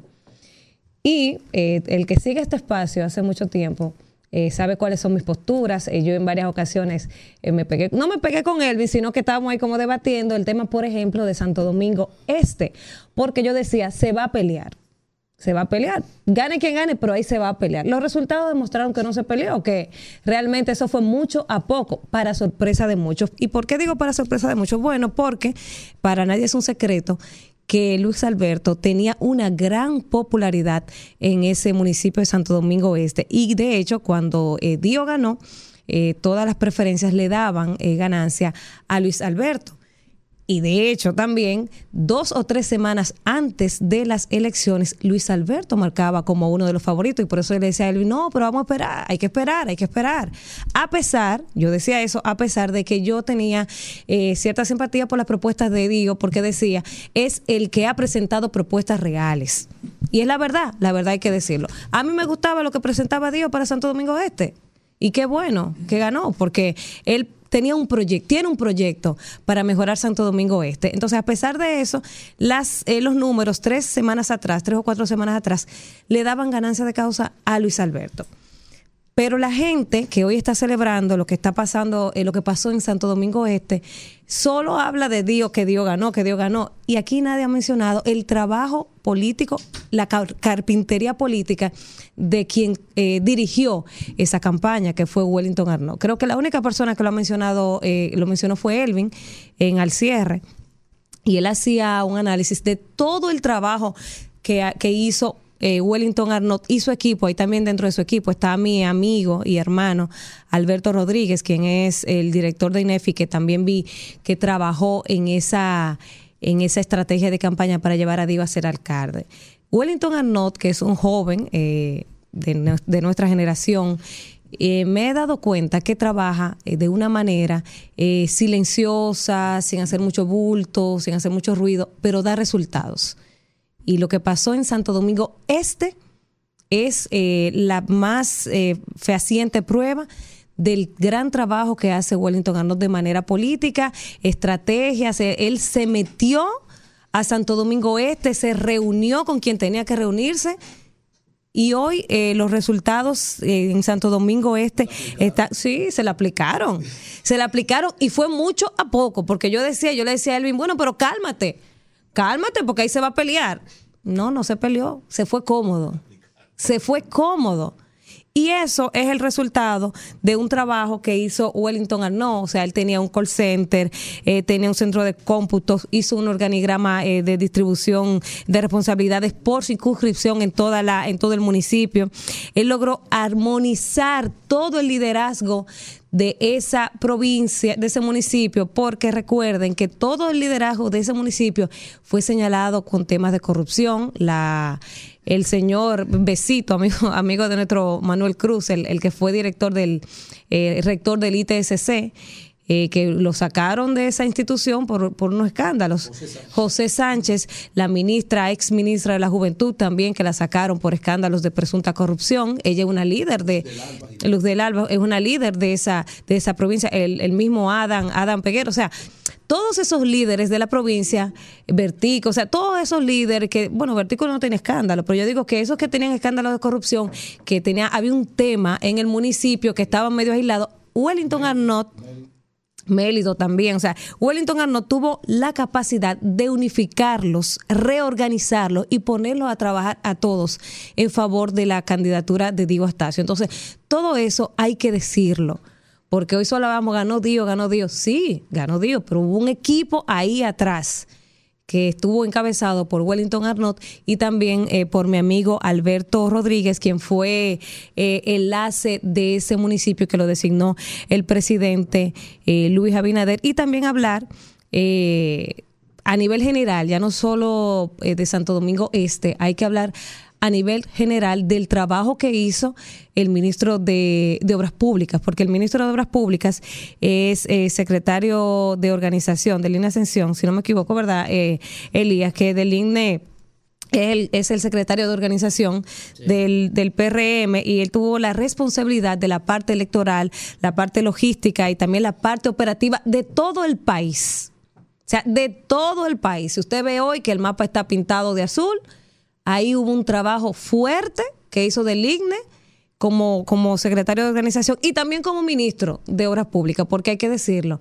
Eh, se, pavimentaron muchísimas calles, se asfaltaron muchísimas calles en este proceso y eso eh, tuvo una cuota importante eh, a la hora de la gente salir a votar. Entonces, por eso decía al inicio que en política hay cosas que no se ven y cosas que se ven y las que no se ven son más importantes y hay que darle mérito a quien mérito merece, a quienes trabajaron.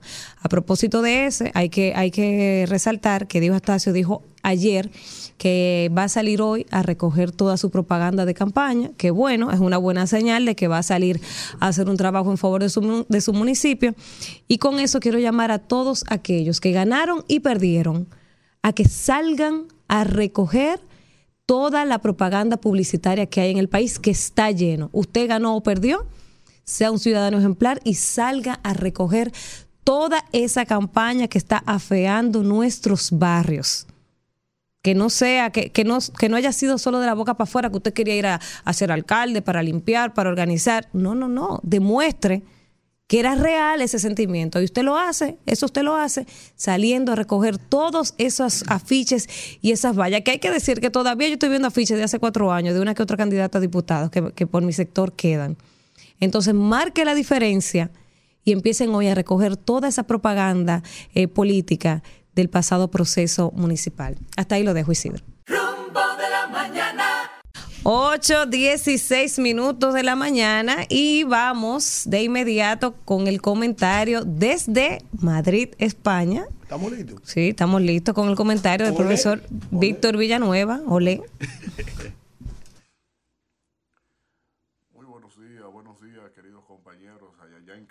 sobre todo a toda nuestra audiencia que sintoniza siempre este programa El Rumbo de la Mañana. Les saludo desde Madrid.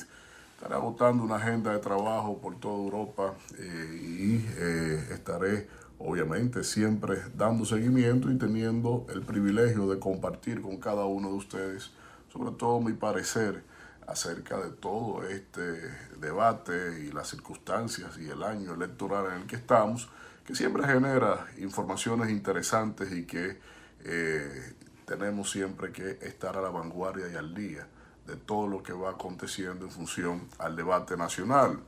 Y el debate creo que inicia el día de hoy con el comunicado eh, a propósito del informe preliminar que la misión de observadores encabezada por la Organización de los Estados Americanos, la OEA, eh, mediante la representación que estuvo a cargo y que está a cargo aún todavía del diplomático, el ex canciller de Paraguay, Eladio Loizaga, en donde, eh, sin lugar a dudas, este comunicado le pone un jabón al sancocho de la fiesta y borrachera del partido oficialista, partido revolucionario moderno, en donde eh, los, las puntualizaciones que hace eh, la, la misión de los Estados americanos en cuanto a sus pareceres, sus conclusiones preliminares de todo lo que fue eh, el proceso electoral del domingo pasado, está claro que lo OEA inicia mostrando una, eh, una salutación a la participación cívica de, los ciudadanos dominicanos, dominicanas, y que entiende que esto constituye un punto de avance para lo que es o lo que se anhela como democracia en nuestro país. Pero lo que no le va a gustar y que ya no le está gustando al oficialismo es que le hayan puesto en desnudo en un documento de conclusión como esta que va a rodar por todos los estamentos que estudian, investigan, hacen análisis y publican sobre elecciones, creo que haber generado esta este recurso bibliográfico de este informe de la OEA, en donde el principal o el primer señalamiento que hace es que aboga por una campaña limpia eh, y que esto obviamente se le indalga esencialmente al Partido Revolucionario Moderno, porque eh, si aboga por una campaña limpia, se da por entendido que se, tuvo una campaña netamente sucia. Pero a la vez eh, la OEA, la misión de observadores de las elecciones nuestras, plantea que debe haber garantía de equidad en el financiamiento de los recursos públicos, en equidad para los partidos políticos del sistema. Oh, cáspita. Eh, Creo que esto se circunscribe bastante bien sobre la estratagema eh, violando la ley electoral que eh, impuso el Partido Revolucionario Moderno, en donde cuando le dio la gana, cuando le dio el deseo, y coincidente o no, pero después del tablazo que le dio nuestro compañero Elvin Castillo con respecto a la entrega de los fondos a la Junta, de la Junta por parte del gobierno a la Junta Central Electoral para que ésta la haya entregado a los partidos políticos, yo creo que eh, eso dice mucho de esta eh, insubordinación de la institucionalidad del Estado a los objetivos que tenían ellos eh, planteados de cara a su suerte electoral. Pero también el informe de la OEA señala lo que es la compra de votos, la compra masiva de votos, incluyendo el activismo político que se vio a lo largo de todos los recintos electorales, casi en todas las demarcaciones del país, y que esto supuso obviamente una transgresión a lo que son los las, eh, las reglamentaciones de las elecciones, pero que también señala el informe que la práctica de compra de votos tenemos que tener la conciencia que esto es una tipificación de un delito en el contexto electoral, pero se tipifica como un delito y de hecho la ley electoral dominicana establece un régimen de sanciones que implica apremio corporal, es decir, encarcelamiento, condena de hasta dos años. Aquellos que se dedican y lo que lo hicieron de esa manera inclusive eh, en términos de la compra de votos por parte de, en este caso, del oficialismo, porque fue netamente quien se dedicó a esta práctica y es quien siempre lo hace. Porque no es que yo voy a, llamarme a, engaños o a tener posiciones simuladas, no. Esto es una práctica que todos lo han hecho.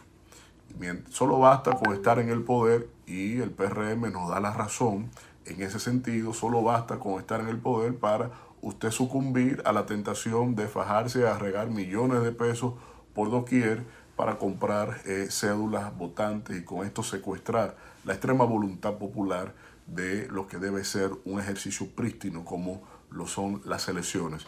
También el informe señala lo que es el impacto de la, eh, de la abstención, que aunque están en el estratagema también comunicacional y que implican y arrastran a la Junta Central Electoral, de que solo con el universo de los votantes que, que, estaban en el territorio dominicano, que los que dominicanos que están en el exterior no se cuentan. Ah, si el dominicano que está en el exterior y llega, que oriundo de Azua, que oriundo de Maimón, que oriundo de, de San Pedro, y llega a su país, quiere votar, puede votar. Por lo tanto, estaba habilitado para votar. Su residencia no implica, no subroga su derecho de voto. Y por lo tanto, la abstención de la República Dominicana no supera, eh, la participación no supera más del 36% lo quieren acomodar quitándole el millón y tanto de dominicanos que residen en el exterior para poner para llevar la cifra de abstención que no sea tan vergonzosa a la que sí se estableció en las elecciones del 2020 que fue de un 48% en cuanto a participación generando una abstención de un 52% pero ese dato que le acabo de dar sí es sobre el padrón total incluyendo los que están en el exterior porque si no, la abstención hubiese sido apenas de un 40 y tanto por ciento, no de un 60, 52 por ciento. Pero en el caso actual de estas elecciones, es casi un 70% de la población dominicana que no participó. Y eh, esto obviamente que la misión de la OEA llama a, esa a esas precisiones porque son necesarios tenerla y contextualizarla para la población. Pero de igual manera está el hecho de que la OEA no se enteró, no tenía por qué enterarse, de los más de 30 alcaldes que a papaletazo y billetazo, y billetazo se llevaron de la, desde la oposición para el oficialismo de cara a este proceso electoral. ¿Qué dirá la memoria de Orlando Jorge Mera en cuanto a esta práctica del PRM mostrada el día del domingo pasado, porque Orlando Jorge Mera fue el que siempre combatió esas prácticas desdeñables por parte del otrora PLD y desde ahí el Orlando Jorge Mera llenó los anaqueles de, de eh, denuncias ante los organismos internacionales como el de la OEA. No respetan ni siquiera su palabra, mucho menos a sus propios muertos. Rumbo de la mañana. Regresamos en este rumbo de la mañana, señores, y vamos, vamos a conversar con un hermano de este espacio, un oyente, que es de allá de Cabrera, pero también es dirigente político de la Fuerza del Pueblo, nuestro hermano Alfredito Zapata. De lo poco que de la cara. Para que Alfredito nos explique con detalles qué es lo que ha pasado en Cabrera, que hay un lío por un voto la Fuerza del Pueblo dice que ganó. el PRM dice que ganó. ¿Cuál es la situación, hermano querido? Buenos días. buenos días, mis amigos y hermanos de Rumbo de la Mañana. Así es. Un placer que me esté al aire para decir eh, la realidad de Cabrera. ¿Qué pasa en Cabrera? Para, para explicarle ya un contexto histórico. El alcalde actual Marlon Arias pertenecía al Partido de la Liberación Dominicana y fue de, de, los, de, los alcaldes que pasó al, al oficialismo. que ahí ayudó mucho David Collado a que llegara al partido de gobierno. Y como todos recordarán, Nuria hizo un reportaje y él fue el protagonista de ese reportaje, porque había una serie de torno a sus familiares, en torno a Alfredito, donde Alfredito, espérate, Alfredito, espérate que se está cortando. no, interesante lo que No se está entendiendo. Ubícate en un lugar donde haya una buena señal y, y vuelve a contarnos lo de Marlon. voy en mi vehículo. ¿Me escuchan? Párate a la derecha. Párate y busca señal, que esto es interesante. Porque tú estás dando unos indicadores que desconocíamos. Él está diciendo primero que ese era un alcalde del PLD. Él era del PLD, un tránsfuga. Yo me acuerdo que todos los tránsfugas hayan perdido. Él era. Claro. ¿Me escuchan? Mira, ve. ¿Me escuchan? Sí. Perfecto. Le decía que fue uno de los, de los alcaldes que el No, gobierno- espérate, Te van a volver a Alfredito, llamar. te vamos a llamar otra vez directo. Párate que se en detenga a la mata, derecha. Que Párate. se en una mata a coger señal. Te vamos a llamar otra vez, espérate. Vamos al cambio. Sí, que párate una más. Rumbo de la mañana. Regresamos en este rumbo de la mañana. Vamos, vamos. sabes que el trabajo. no Por te favor, por favor, estamos en el aire ya. Por favor, miren. Ay, vamos a contactar qué a, a- a- Ahora sí, tenemos aquí a eh, Alfredito. Vamos a ver si podemos hablar con Alfredito. Dime, Alfredito, ahora. Bueno, ¿me escuchan bien ahí? Ahí, vamos. Perfecto, le decía que él, eh, el- un contexto histórico, que él es uno de los alcaldes que pasó del PLD a, a- al oficialismo. Ahí ayudó, le decía, el ministro David Collado, que tuvo mucho que ver con la, esa captación.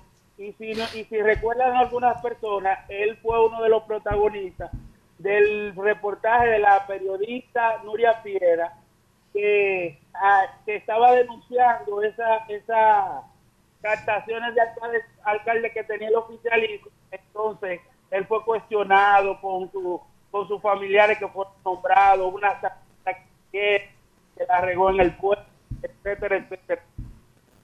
Bueno, a raíz de a raíz de eso, ha sido un candidato de la Fuerza del Pueblo, que es un joven político, hijo de un gran dirigente de la Fuerza del Pueblo.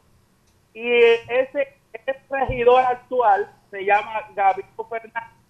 Entonces la lucha ha sido titánica, porque Marlon incluso la eh, había hecho una caterva de fiesta patrocinada por el Ministerio de Turismo, pero una cosa impresionante. Yo quiero, ustedes, ustedes no, ustedes tienen que vivir eso, eso era semanal, llevando artistas eh, carísimo, patrocinado por el ministro de Turismo. Pero anyway, vamos a hablar de los resultados.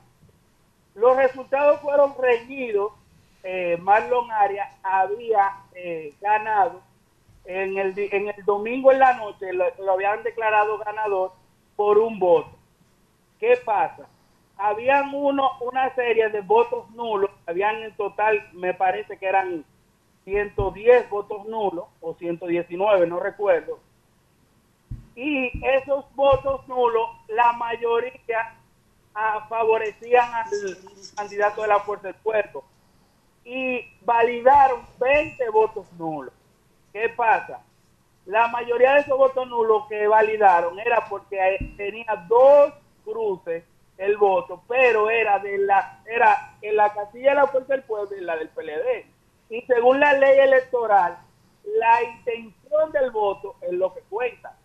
Entonces, por eso validaron esos votos y eso es lo que no está de acuerdo el, el partido oficialista que llamó a huelga ayer al, al, al pueblo de Cabrera, quemaron goma, que, al- que, que, que Marlon era alcalde sí o sí, Estaba- estaban diciendo, yo tengo video, tengo pruebas.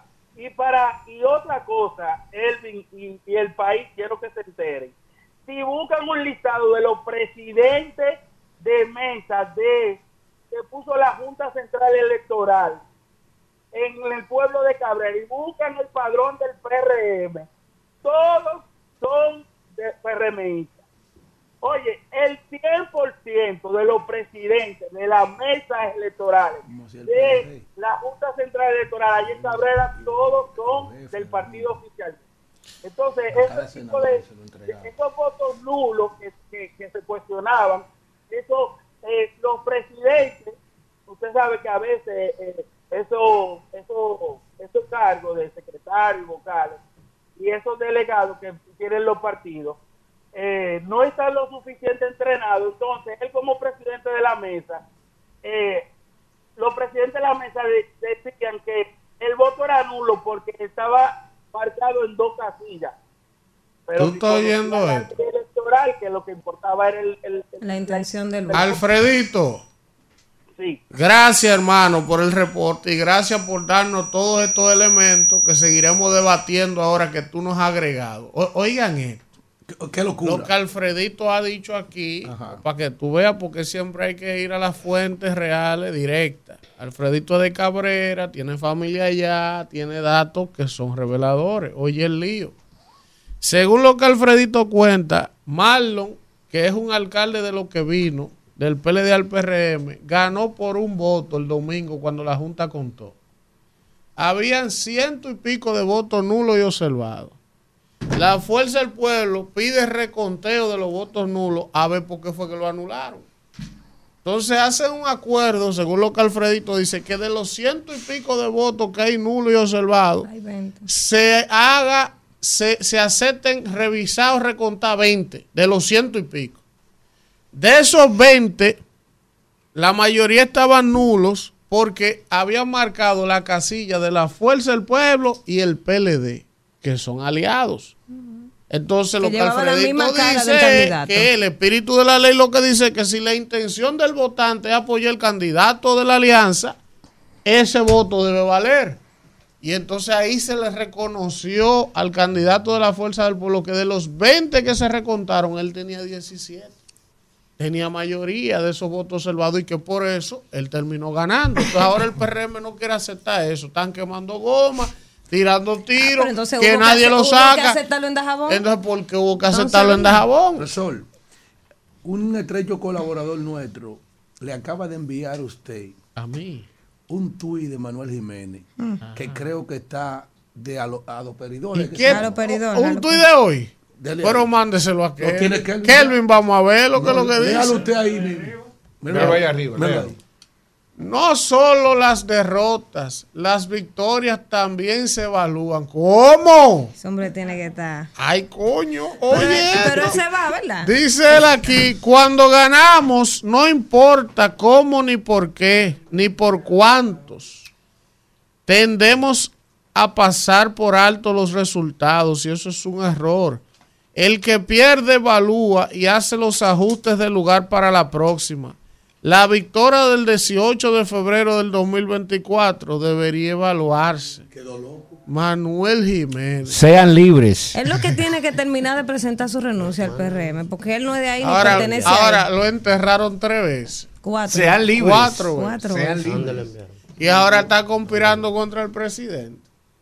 Es lo que tiene que renunciar de ese partido. ¿Y por qué él no renuncia? ¿Y para dónde se va a ir? Para, su casa, componer música, que, era lo que él hacía. Porque hay gente que no tiene para dónde ir. No, que se vaya a componer.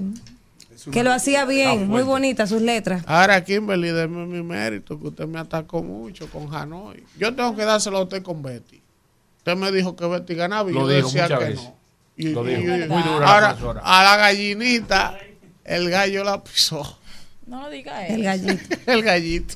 Ella fue que le dijo así. Felicidades para él. ¿Cómo que ganó Lenín así? Amigo de este equipo. ¿Cómo que ganó Lenín así? Como que ganó de relleno. ¡Ganó! En el mapa azul, el único voz morado de San Juan de la Maguana. Diga. El, el, José Tomás del 2002. El José Tomás del 2002. El Lenín de la Rosa de nuestra generación. Hay que sentirse feliz porque es de, nuestra generación, jovencito como nosotros. O eso, esos candidatos, es más, la fuerza del pueblo, el, eh, eh, el, PLD en pleno y su comité político debiera ir hoy en caravana, en jipeta, rumbo a San Juan a que, Lenín, a, que, Lenín y Félix Bautista le den los códigos de cómo que se ganan elecciones. ¿Cómo fue? y, a, Francis Blanc. Para que le dé, para que le diga cómo es que se gana la elección. El comité político entero y era rumbo a San Juan de la Maguana. ¿Tú sabes lo que hicieron Señores, nosotros vamos por esa juramentación. ¿Tú sabes, lo que hicieron esos tipos? Vamos para la juramentación de Lenín. Esos tipos conscientes de la realidad política de su territorio y sabiendo cuáles eran sus fortalezas trabajaron en ella y se impusieron al peaje de allá para acá. Es más. Sí, no, no, oye, oye ellos se olvidaron del peaje de allá para acá, decir, de San Juan para acá. Nosotros somos que sabemos la situación que tenemos aquí y cómo podemos ganar. Y aún así fueron un acto, ¿usted se acuerda que se paró a ver, mire? Y, ah, y, que diciendo que el PLD iba a llevar un senador ahí. Lenin dijo, mentira, el senador mío es Félix Bautista. ¿Usted se le olvida? que el día que Abel fue a proclamar a Lenin, le mató el anuncio de la proclamación de Lenin anunciando que el PLD iba a llevar un senador para competir con Aquí Félix. y esto es así. Y Lenin agarró y dijo, ni que lo diga Abel, ni que lo diga Danilo, el candidato a senador mío es Félix Bautista y que hagan lo que ellos quieran. Eso hizo Lenin. Y míralo ahí cómo ganó. ¿De quién era que estaba equivocado? ¿Quiénes siguen estando equivocados? es una prueba viva. Los genios, ¿verdad? Usted es un analista. No, un analista no. Me di cuenta. Vamos, vamos, Emma, ha dado una idea buena. El señor. vamos a hacer el programa. Felicidades a El día, el día de la proclamación de Lenín de la Rosa, el rumbo de la mañana tiene que estar ahí. Yo apruebo Porque el único programa que se la jugó para apoyar a Lenín en contra de los pronósticos fue este se vamos todo aprobado en primera Pero si es por eso, si es por eso. Que usted no tiene tiempo para Para ir a hacer un programa a San Juan. tengo que trabajar en mi candidatura. Pero eso en abril. Eso es eso un día. Usted está ganada, diputada. Es un día. Ganado Diputada, déjeme decirle algo. Diputada, diputada, déjeme decirle algo. Oíste lo que le digo. Ganado son la vaca. Pero déjeme decirle algo. Y lo voy a hacer. Diputada, si a nosotros nos toca, por ejemplo, ir, estar, estar, eh, oye, oye, por ejemplo, mire, ¿usted cree que yo el 27 ¿usted cree que el 27 yo quiero estar en el Congreso? A mí me acreditaron para el 27 en el Congreso. Ah, pues ya usted Aguanta palo ahí, porque eso está mayoritariamente poblado por la, por la, por la. Entonces, usted también tiene que estar ahí también. Eso es lo que le quiero dejar dicho. Que aunque usted esté ocupado, usted tiene, un, usted tiene una responsabilidad con el rumbo. Yo quisiera estar ahora mismo en Miami. Bueno, mire, Kimberly, los oyentes del rumbo son brillantes. Hermano hay un oyente del rumbo que es un genio en sistemas y cosas de esas, ah. de informático y cosas, y desarrollador de apps y de cosas. Me dice, amigo mío, hermano mío, me escribe ahora, me dice, hermano, yo no voy a hablar mentira. Mira cómo viene, mira, si yo No, yo fui a ver el nombre, fue. Dice él, hermano, he desarrollado una herramienta poderosa de control y gestión electoral para los candidatos que les permite monitorear saber realmente en cuanto a su estructura electoral. Me gustaría, si es posible, presentársela a Kimberly vía su intermediación. Bien recibido, gracias, gracias. ¿Usted acepta que le presente su herramienta claro, para claro, conocerla? la herramienta. Ya usted sabe, Edwin, vamos a, coordinar esa reunión. Si eso no va de la mano con saco de cuarto y cajero móvil. Isidro, vamos. Regresamos en este rumbo de la mañana. Tú lo dices relajado. Cuando son las 8 y 45. ya lo resuelve también. Eh, y vamos con el comentario de Yailón del rumbo de la mañana, porque hay una Yailín. Este es el Yailón, el más viral. Sigue llegando. El más viral, el Yailín, el Tecachi del dije rumbo. que te iba a arreglar este programa. El Tecachi del rumbo de la mañana. Este el Tecachi, el, más, viral. Para que esté claro. El hijo. ¿Eh? Es mentira. Qué barbaridad. Hasta se están rompiendo los micrófonos. Mira esto. Bueno, buen día, equipo. Gracias, Elvin. Eh, gracias a Rumba. Oye, acá está, la voz, me quieren controlar. Buen día, Dominicana. Eh, vamos a seguir analizando lo que pasó el domingo. Eh, el domingo. La pela. La pela y no la pastilla. Eh, miren. Miren, señores. Vamos a ver. Vamos a ver. Yo felicito la posición del PLD en el día de ayer. Eh, felicito esa decisión del comité político de decir que ellos siguen hasta mayo. Yo dije ayer, y lo leí ahí en el periódico, donde eh, ellos habían acordado que en las municipales el que quedara adelante iba a ser el candidato. Y pues el PLD sacó casi un millón de votos, 800 mil votos. Eso es mucho voto. Dobló a la fuerza del pueblo, que sacó 400 mil y pico. ¿Qué quiere decir eso? Que el partido fuerte, el partido que tiene estructura, es el PLD. y la fuerza del pueblo era espuma y chocolate. O es, porque todavía existe. Sí, espuma y poco chocolate. Y yo quiero darle un consejo a Abel Martínez. ¿Qué candidato llega de una vez a la presidencia? Luis tuvo que aspirar varias veces, porque incluso cuando él estaba aspirando con Hipólito, después fue candidato dos veces, y Lula duró tres veces. O sea, López Obrador también, en México. Abel le conviene quedarse en su partido, en su estructura, que siempre lo elogié, como trabajó en Santiago, porque hay que decirlo, hizo el cambio que había que hacer en Santiago. Y aún era mi contrario de partido, yo lo elogiaba. Pues usted, por hacer un buen trabajo en Santiago, que usted es candidato hoy, entonces yo creo que usted debe de reflexionar y felicito al comité político de decidir de que ese es el candidato que sigue y va, porque él fue que sacó los votos. Y yo vuelvo y solicito a Leonel Fernández que honre la palabra y se retire y apoye a Abel Martínez y que lleve a su hijo como diputado, porque están descartadas, lo siento Elvin y Danira, el colágeno se cayó están descartadas las posibilidades de Omar Fernández. Por otro lado, vamos a hablar de la abstención, que Kimberly magistralmente ayer habló de eso. Yo quiero eh, recalcar y poner hincapié sobre la abstención. Sobre la abstención. Miren, aquí hay una componenda entre ciudadanos que no son políticos, los que se dedican a políticos. Empresarios que siguen a los políticos y hacen dinero con la política y empresarios que dan la espalda a la política. Entonces, aquí se habla de que estamos contentos con la democracia, que no queremos dictadura y exigimos que las cosas se hagan bien, pero los empresarios que le dan la espalda a la política, que el día de las elecciones, clase media, se van para su villa, se van para una playa, no van a votar, dejan que los ricos que se componen con los políticos, que le dan dinero en la campaña para que ganen y luego ellos sacar multiplicado ese dinero, dejan que esos ricos se compongan con los políticos y decidan quién gane las elecciones. Entonces, usted que da la espalda, es cómplice de la abstención.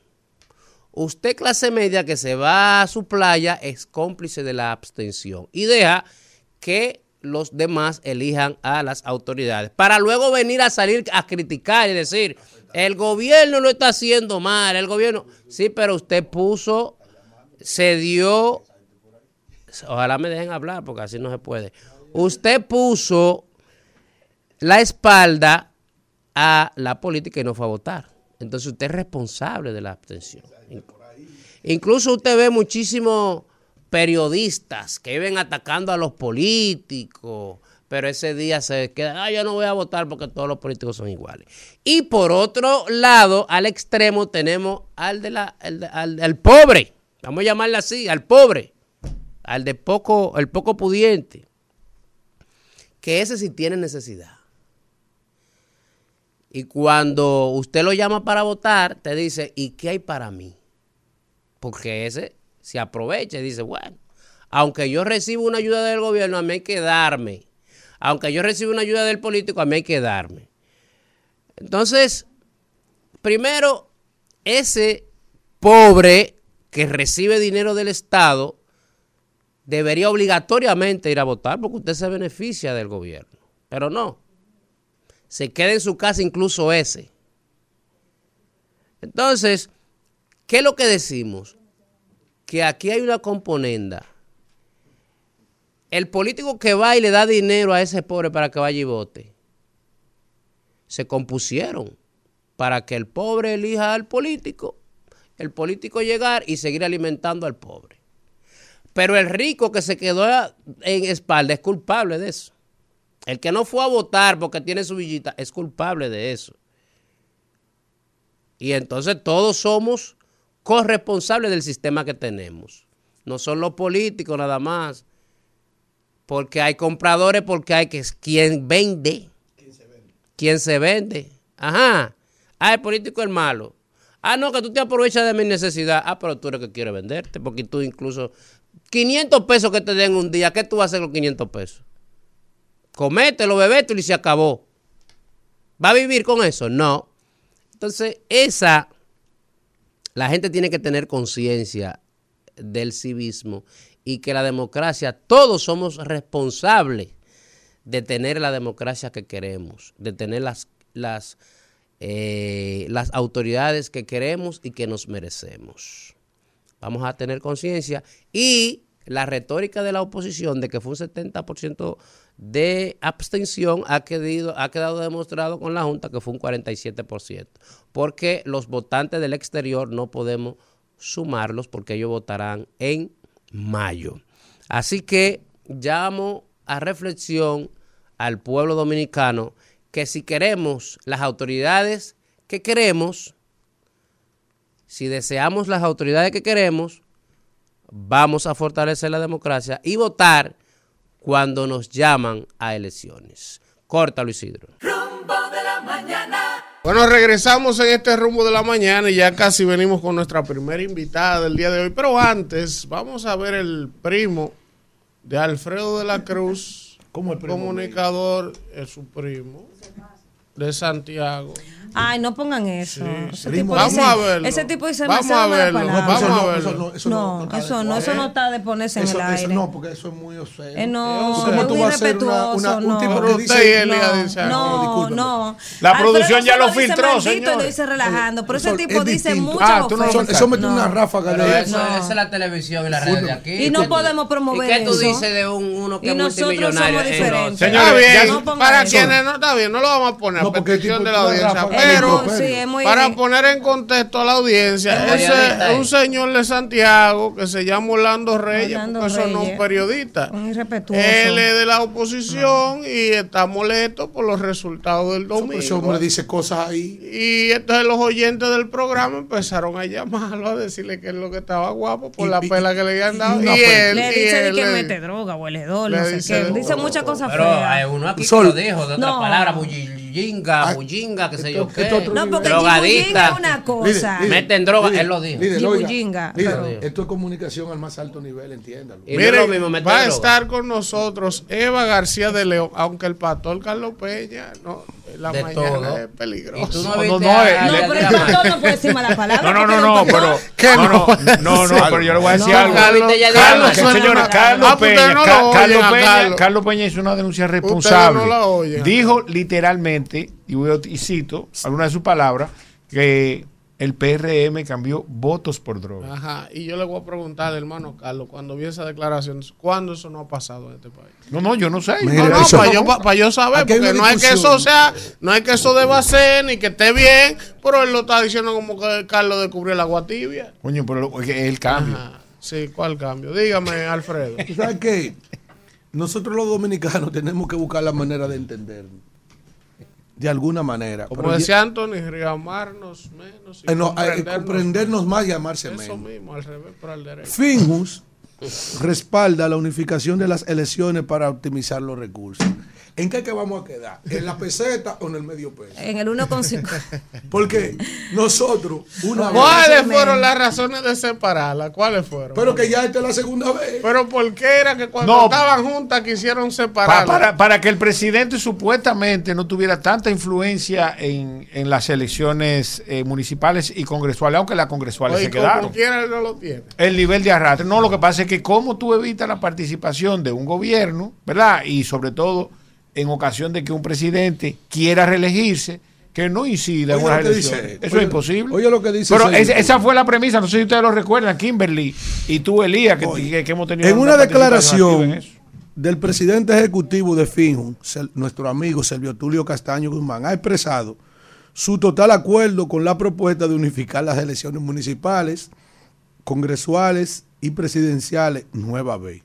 Este respaldo se fundamenta en el, en el elevado costo económico y logístico que implica mantener, mantener el actual modelo electoral, donde las municipales se llevan a cabo en febrero y las presidenciales y congresuales se llevan a cabo en mayo, cada cuatro años. Yo te voy a decir. Y, mira, hay una cosa, espérate, me interrumpiste. La política tiene vida propia. Y no está mal, ¿verdad? Que se planteen situaciones como esa, porque esto es prueba y error, hermano. Hasta antes de que nosotros probáramos que podía ser viable que las elecciones municipales fueran primero, no había forma de darse cuenta si era posible. Ahora, mm, prueba y error, lo intentamos y nos damos cuenta que el error es más grosero, porque mira qué sucede ahora. El presidente, o cualquiera que tenga los recursos para no circunscribir al presidente, tiene la capacidad de influir inicialmente y todo el presupuesto de los ayuntamientos. Espérate, espérate, entonces todos los presupuestos de los ayuntamientos, ¿qué van a hacer? a volcarse para las elecciones presidenciales. Entonces, como dice el profesor aquí, este, este que está aquí a la izquierda, no van a dar una pena. Sí, profesor, mire, usted sabe que yo no sé de qué manera nosotros vamos a quitarle a este pueblo, porque este es un pueblo también que le gusta eso. Coño, nosotros pasamos cuatro años, año por año. Por ejemplo, vamos a terminar las elecciones ahora, en mayo el resto, vamos a terminar de mayo hablando de las elecciones hasta el resto del año. Y el año que viene ya vamos a estar hablando de, de gente. De la primaria. De la primaria, de la gente. Coño, no vamos a pasar los cuatro años, nos pasamos año a año, los cuatro años bregando con política. esa fue una de las, de las razones por las que la unificaron. No va a poder con Hay que unificarla. Es, que es un, pueblo que tiene dos gustos, dos vicios, la pelota y la política. El rombo y la droga también. El rombo. de la mañana. Regresamos en este rumbo de la mañana cuando son las 9 y 2 minutos y tenemos hoy una invitada muy especial con nosotros. Se trata de Eva García de León. Ella es presidenta de la seccional de Santo Domingo del Colegio de Abogados de la República Dominicana y con ella vamos a hablar de varios temas importantes, ¿eh? también además de los temas del Colegio de Abogados, de los temas políticos, también de los temas sobre la discapacidad y la accesibilidad en República Dominicana. Muchas gracias, Seba, por estar con nosotros. Gracias, señores. Buenos días. Ay, gracias, este cafecito. que eres de los Alcarrizos. De la sí, de los Alcarrizos también. Es determinante la circunscripción 5 y aquí está Elía para corroborar eso. y Kimberly en las elecciones, en todas las elecciones, la circunscripción 5 siempre determina eh, el ganador eh, a nivel presidencial. Señores, buenos días. Gracias por la invitación. Estoy en mi casa porque estoy entre amigos. Una gran amiga, Kimberly, próxima diputada de la circunscripción y estamos aquí para hablar temas puntuales. Sí, Eva, yo quisiera iniciar esta conversación como el pasado domingo hubo un proceso electoral eh, en el que participaron casi 3 millones y medio, casi 4 millones de dominicanos ¿verdad? en las elecciones la Junta Central Electoral, en un tema que mucha gente no le presta atención o no le da importancia, pero la Junta se preocupó por crear un protocolo para las personas con discapacidad que pudieran ir a los centros de votación a ejercer su derecho al voto. Así es. Entonces quisiéramos conocer si ese protocolo que la Junta diseñó se cumplió si las personas con discapacidad que, quisieron ir a ejercer el derecho al voto encontraron el apoyo logístico, la facilidad para ejercer su derecho o si definitivamente no prosperó el intento que hizo la Junta con ese procedimiento. Bien, mira, antes de nosotros abocarnos a, hablar sobre esta iniciativa que eh, hace la Junta Central Electoral, que entiendo que fue un paso de avance para nosotras las personas que tenemos algún tipo de discapacidad. En mi caso, tengo una discapacidad física motora, sin embargo, tengo el manejo, ¿tú me entiendes? Porque no, he sido, no fui tan afectada. Sí, hay muchos otros que sí son afectados con discapacidad eh, visual, también física, que utilizan sillas de rueda, eh, que son sordomudos. Y esta innovación que dio la Junta, entiendo que fue un paso de avance para el sector. Sin embargo, nos encontramos con una situación calamitosa y es que eh, CONADIS, que es la institución que la ley 513, la constitución dominicana, le da la responsabilidad de de tutelar, perdón, y de crear las políticas públicas inclusivas, está dormida y no le da realmente la preponderancia a un tema tan importante de rango eh, internacional, porque el tema de las políticas públicas inclusivas son de rango internacional. El país tiene un millón doscientas mil personas con algún tipo de discapacidad, es decir, que el 12% de la población dominicana tiene algún tipo de discapacidad y sumado a que no hemos, eh, eh, no hemos puesto como el país con mayor personas en accidentes de tránsito que tienen una discapacidad, esto se viene a sumar a esta cuestión. Pero nos encontramos lastimosamente con una institución natimuerta que no crea, que no vela para que el cumplimiento de las políticas públicas que están establecidos en la Constitución Dominicana, en los tratados internacionales y que el propio Estado Dominicano se ha preocupado para que se pueda dar este cumplimiento, esta institución no tiene un referéndum que pueda servirnos a nosotros y a usted o a cualquier otra persona que quiera saber sobre esta situación. Son instituciones internacionales que vienen entonces a velar para que se puedan cumplir estas políticas públicas. Y es entonces cuando la Junta Central Electoral se casa con la gloria, podemos decirlo así, y, resoluta para que las personas con discapacidad, algún tipo de discapacidad, y los envejecientes también, que no son personas con discapacidad, pero de manera, de una manera u otra, pues vienen a tener cierta, eh, eh, no pueden tener esa, esa flexibilidad para acceder a algunos recintos o tuvieron alguna facilidad para acceder a algunos recintos, la Junta se casa con la Gloria y dispone un personal para que pueda entonces asistirle eh, en la votación. Todavía no tenemos la cuantificado qué cantidad de personas. Entiendo que la Junta lo va a hacer, eh, va a establecer un patrón de cuántas personas con algún tipo de discapacidad pudieron acceder a través de esta innovación eh, que permitió no solamente el acceso para eh, creó una boleta para las personas no videntes o de visión baja para que pudieran votar, también una persona instruida para que pueda darle las instrucciones a las personas sordomudas, eh, a las personas sordas, perdón, para que pudieran hacerlo, y la accesibilidad para las personas con silla de ruedas, porque en mi caso tengo una discapacidad, pero tengo cierta facilidad para poder subir a un segundo, tercer, claro, cansada, pero lo puedo hacer, pero para aquellos que tienen silla de ruedas o muleta, pudieran tener más facilidad y comodidad para ejercer el voto. ¿Tienen ustedes eh, constancia o quizás la evidencia de que ese voto accesible se cumplió en cada recinto? Porque, por ejemplo, yo tuve la oportunidad de llevar a mi papá a votar y eh, mi papá en, estos, en este momento tiene una condición que está usando un andador y tuvo que caminar bastante. O sea, lo tuve que dejar en una esquina de un recinto porque cerraron la calle y entonces de ahí a donde estaba su mesa tuvo que caminar porque no, no hubo esa facilidad. Entonces me gustaría saber si tiene la constancia de que ese voto accesible se cumplió en cada recinto, eh, porque no es solo que lo anuncien, sino que se cumplan. Y por lo menos a mí me tocó ver que en ese recinto... Bueno, miren, en el caso suyo usted debió de informarle a ese personal que estaba ahí que usted iba con una persona, con, Yo lo informé, Usted lo informó. Bueno, eh, Entiendo que, la, que, eso era que la Junta Central Electoral que va a dar, ¿verdad? Va a rendir una cuenta, una estadística de la cantidad de personas con algún tipo de discapacidad que se presentaron.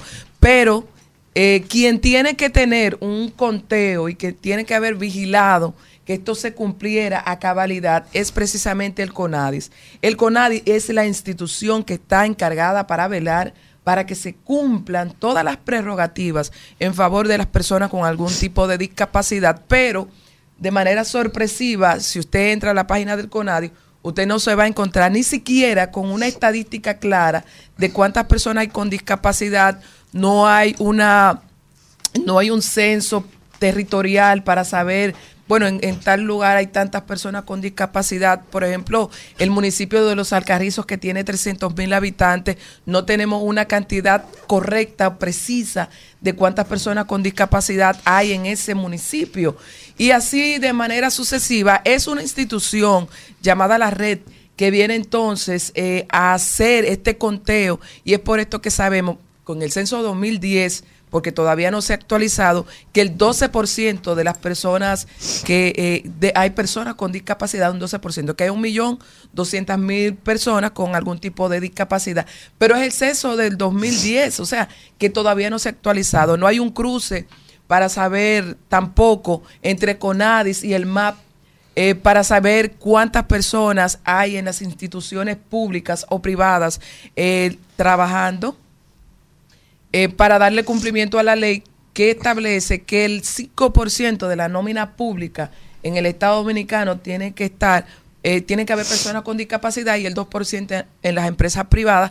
Sin embargo, no hay tampoco una estadística clara de esto. Entonces, por esto siempre hemos venido haciendo un llamado para que esta institución, el CONADI, que es la responsable, o sea, tiene que tener, haga un, una, un ejercicio práctico y pueda ejercer el trabajo, pero es imposible porque si la misma persona que dirige el CONADIS no tiene discapacidad, no sabe lo que se siente y no se va a preocupar para que las políticas públicas inclusivas se puedan cumplir a cabalidad. Elías. Bien, gracias. Cuéntanos de tu rol como abogada y en el colegio de abogados. ¿Qué está pasando por ahí? Que no bueno, de ese café está bueno. la gente se olvidó de ese rebuca ahí. No, no, eso, está eso es terrible, señores. Es terrible. Eh, bueno, el colegio de abogados, luego del proceso electoral que todos conocemos, el país completo se paró. Eh, seguimos con el tema, porque mi amigo Surún no quiere soltar.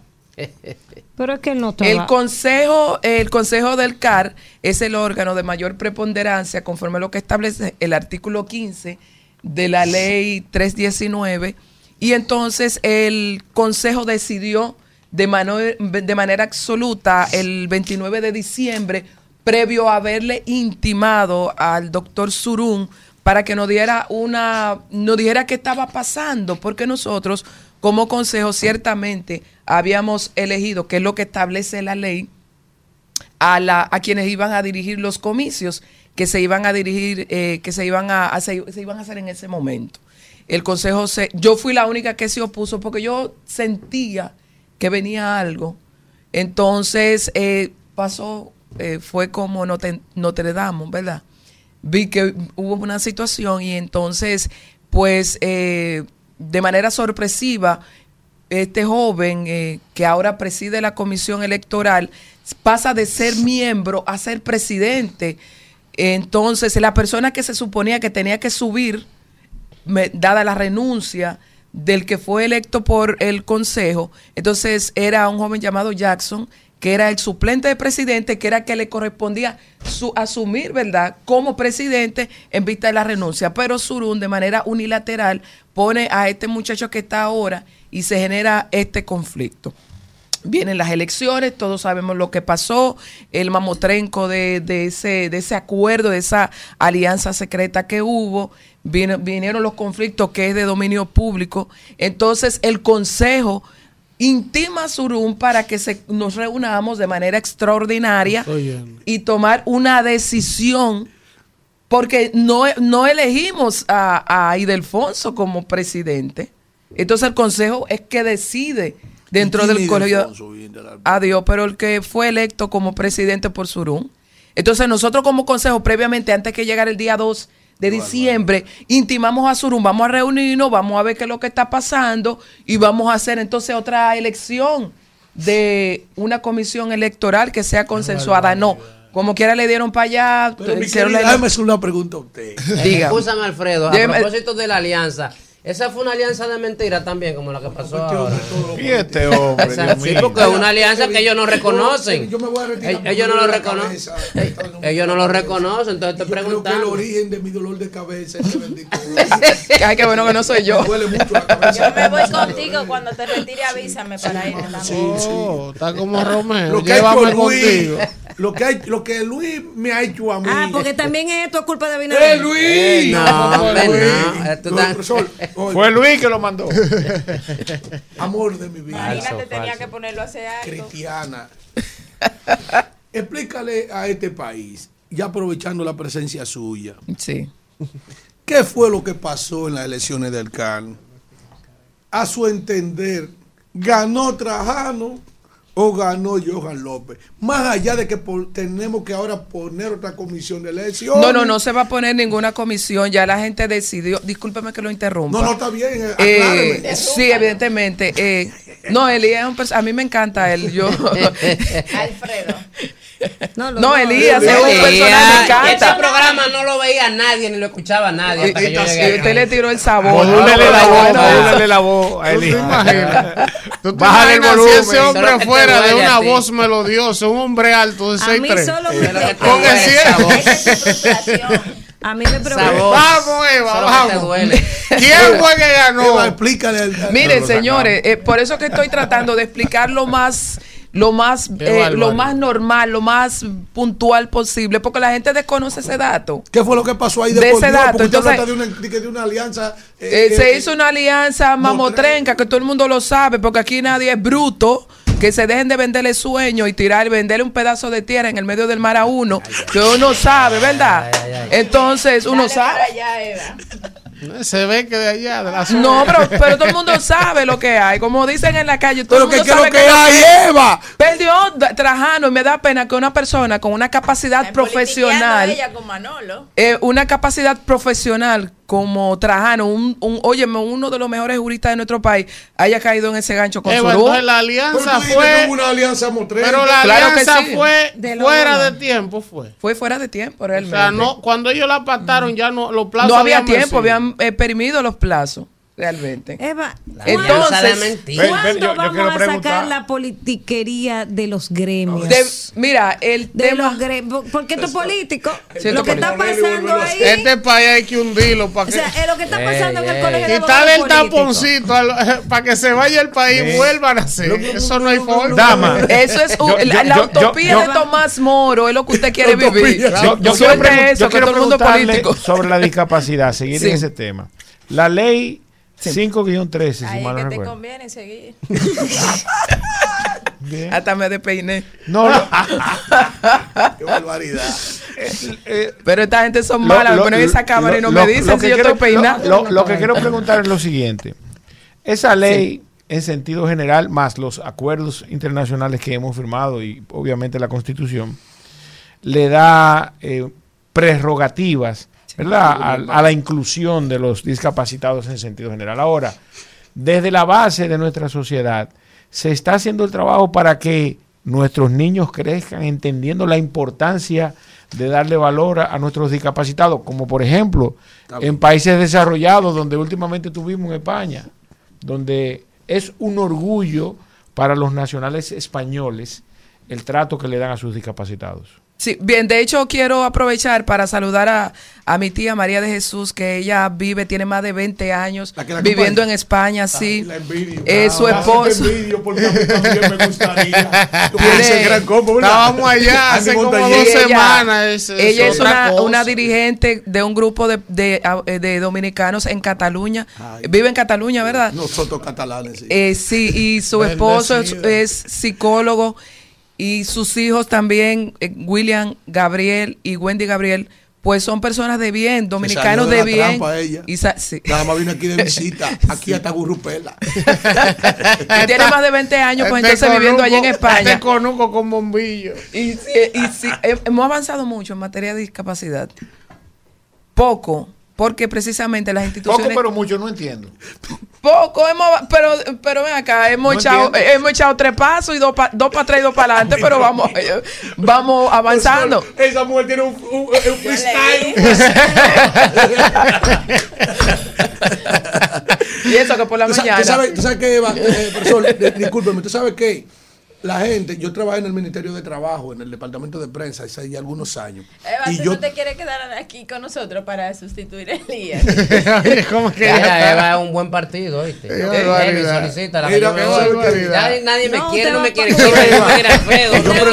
No, no, no, yo te quiero. voy. Yo te quiero, Elías. Ascensión Antonio. Renuncio. No le, terminé de responder la pregunta. Armando Manzanero. Aguanta, que falta poco. Le quedan dos horas. Qué. Mire, eh, realmente siempre hemos apuntado a que se creen, claro, deben de haber políticas públicas inclusivas. La institución que está encargada de velar y de irradiar fuera de, de, de, llevar el mensaje a las otras instituciones con nadie. Y con nadie está en todo menos lo que tiene que hacer. En total. ¿Cuánto el presupuesto que recibe con No, no sé, porque tampoco. Métase a la página y usted no. La, esa página nunca, nunca va a estar activa. ¿Tú sabes, Eva? Entonces. Que, yo decía que eso es un asunto de conciencia colectiva. Pues para que la gente, lo que aquí anda en otras cosas. No, que no, que no nos enseña, que no nos enseña. Puede llegar a ser discapacitado. Algún tipo de discapacidad en términos correctos. Sí, algún tipo de discapacidad. Oiga, ¿por qué? Todos vamos a llegar a ser aquí, Tú tienes un accidente y tú puedes estar afectado tu cuerpo alguna No, o hasta por la edad. Hasta por la edad. La edad nos lleva a la discapacidad. Los motoristas han situado a República Dominicana como uno de los países con mayor cantidad de personas con discapacidad en materia de, accidentes de tránsito en la región, por accidentes de tránsito. Los hermanos del, los hermanos del timón. Pero yo quiero preguntarte. Ah, pero tuviste el tipo que se metió abajo de una patada. Ay, en, San Cristóbal, en mi pueblo. en mi pueblo. Me pongo el video ahí. Oye, en mi pueblo, profesor en una, en una intercesión de San Cristóbal, va a pasar una patana. Y él se metió. y el tipo se metió, no se paró nunca. medio a medio pasó por debajo de la patana. Lo entrevistaron y el tipo es bombero, el tipo es un asesino. Rápido y furioso dominicano. Eva, una cosa, Eva. A propósito de que el domingo fueron las elecciones municipales, Eva, aquí yo no escuché ningún candidato a alcalde de ningún partido hablarle a, esta, a la población dominicana de rampas de acceso. Es que no hay. o sea, no, eh, hay una política, un planteamiento de un alcalde de decir, miren, en las aceras, en las calles, en las plazas, en los, por ejemplo, puentes peatonales. Aquí hay puentes peatonales que nada más tienen escalera y cada puente peatonal debiera tener la escalera y una rampa. Tiene precisamente. mira algo que dice él. Quiero acotar algo. 180 y pico de alcaldes y nadie le habló a ese millón doscientos mil dominicanos de qué va a hacer en sus lugares para mejorar la calidad de vida de los que, que, que las alcaldías deberían tener, agregarle a lo que dice él, deberían agregar una unidad o un departamento o una dirección para la gestión de, la accesibilidad de los discapacitados. no he terminado de responderte tu pregunta. Mira, primero, como le decía, hemos empezado con el tema principal, la espina dorsal de esto, Conadis. Conadis tiene que decirle a cada uno de ustedes, miren, esto es lo que hay que hacer en materia de discapacidad. Sentarse, dar una escuela, una charla, ir por los distritos escolares, hacer acuerdos interinstitucionales, ir a la escuela, educar a los niños, enseñarles cómo, cómo manejarse, cómo crear políticas públicas. Es con nadie que tiene que hacerlo. Y esto no es un tema partidario, es un tema institucional, porque es algo que hemos venido arrastrando desde siempre, desde antes de la creación de la ley. Cuando te decía que hemos avanzado un poquito, es porque ya nuestros niños tienen ya otra forma, pero es terrible tener una discapacidad en este país. En mi condición de abogada, por ejemplo, en materia de justicia, usted se mete al palacio de la Charle de Gol y eso es, eso es, ahí está Satanás, tiene ahí vive el diablo. Un fulgón. un fulgón. un maldito fulgón. pero tú tienes una audiencia en el tercer o cuarto piso y tú llegas con la lengua en los zapatos. Literal, Qué barbaridad. Tú con tus dos pies. Entonces imagínate yo que tengo una audiencia, el tapón no puedo subir rápido. Cuando viene a ver, viene el tribunal. Señores, y, la fila del edificio. La fila. Kimberly. ¿Tú sabes lo que yo hice? Yo me le tiré en el suelo. Yo me senté en el suelo literalmente porque no había asiento. Oh, Dios mío. Ah, bueno, pero vamos a poner asiento. Entonces, tiene que haber una política pública en los alcarrizos cuando, cuando Junior Santos fue alcalde. Gracias a Dios ganó ahora otra vez. Él trabajó con las políticas públicas inclusivas. Incluso había un departamento que trabajaba con esto y había un muchacho de que era que tenía algún tipo de discapacidad que trabajó en esto y se estaba trabajando con la estadística. Junior vuelve a ganar y evidentemente vamos a retomar el tema de la inclusión con personas con discapacidad. En el Hospital Calventi, yo fui consultor jurídico, allá cumplimos con la cuota de la inclusión del 5%. ¿Tú me entiendes? Pero es que nosotros tenemos que concienciar. Por ejemplo, en materia de educación, la Universidad del Caribe, que siempre eh, le he dado lauros, es la única universidad que, que tiene un convenio para darle un trato eh, exclusivo a las personas con algún tipo de discapacidad. Pero nosotras las personas con discapacidad no buscamos pena. ni que tú me... No, no, no, dame igual como tú le estás dando al otro. Ahora, dame la oportunidad de yo poder desarrollar mis capacidades. Pero no solamente en el Estado, eh, el Estado Dominicano tiene que hacer una revolución, porque habemos una cantidad importante de ese eh, millón doscientas mil personas, tiene que haber más. Eh, habemos un grupo de personas con discapacidad que estamos preparados y capacitados para asumir roles importantes, pero no nos dan la oportunidad, nos ponen un asiento allá atrás a cargar papeles, a hacer cuestiones. Hay un, un grupo de jóvenes no videntes que son abogados y tienen una capacidad increíble. Roberto Quirot, por ejemplo, en materia... mi profesor. Eh, mi hermano, eh, uno de los mejores juristas que tenemos en nuestro país. Eh, el muchacho es una enciclopedia. Entonces, es una oportunidad, que tú me des una oportunidad a las personas con discapacidad. También siempre le he hecho un llamado al sector con discapacidad que se preparen, que aprovechen las oportunidades, que vayan a la universidad, que hagan cursos técnicos, que no, no se circunscriban solamente a aprender cursos de masaje, que eso es lo que le dan, sino que se revolucionen para que de esta forma nosotros podamos destacar, pero también el sector privado y el sector público nos dé la oportunidad. Hay una ley que establece un porcentaje. El 5%. Ah, para el Estado Dominicano y el 2% para el sector público, eh, privado. Perdón, sé que cuando Kimberly gane, vamos a trabajar con esa ¿Verdad que sí? Vamos a trabajar. Es un compromiso que hemos hecho. el, video, está ahí para cuando lo quieran del motorista que Al final, vamos, vamos. A mí hay algo que, la verdad es felicitarte. Esta ha sido una, como yo sabía que iba a ser una gran participación. Nos has hecho pensar a todos sobre este tema y nos ha educado y a todos nuestros oyentes. Preguntarte eh, que tú nos orientes un poco sobre el tema de la inclusión escolar, si hay inclusión escolar, comenzando por las infraestructuras de las escuelas, porque es el Estado el que debe comenzar con la inclusión. Y con el tema de la ley del autismo que se aprobó. O sea, ¿qué tú piensas sobre esa ley? Eh, ¿Qué tú crees si es eh, si se le está dando preferencia a un tema que otro? Si es que los temas a veces se ponen de moda. Y también, ¿cuál es la realidad actualmente laboralmente, hablando del tema de trabajo en la República Dominicana, para la gente que tiene algún tipo de discapacidad, con números, que tú no digas, mira, la realidad es esta. Bien, mira, en, el tema de las infraestructuras es, es, es penoso porque han creado rampas que no son accesibles realmente, son incomodísimas. Eh, no cumplen realmente con los parámetros para que un niño que esté en una silla de ruedas pueda acceder. Tampoco se han creado las políticas públicas para que en los centros educativos, a pesar de que, como les respondía, eh, hemos crecido un poquito, no muy, no hemos crecido tanto, pero esto ha venido de mano con las instituciones internacionales que han venido a, traer luz en este tema en vista de la de la eh, de la inercia que tiene la institución que tiene que velar con esto.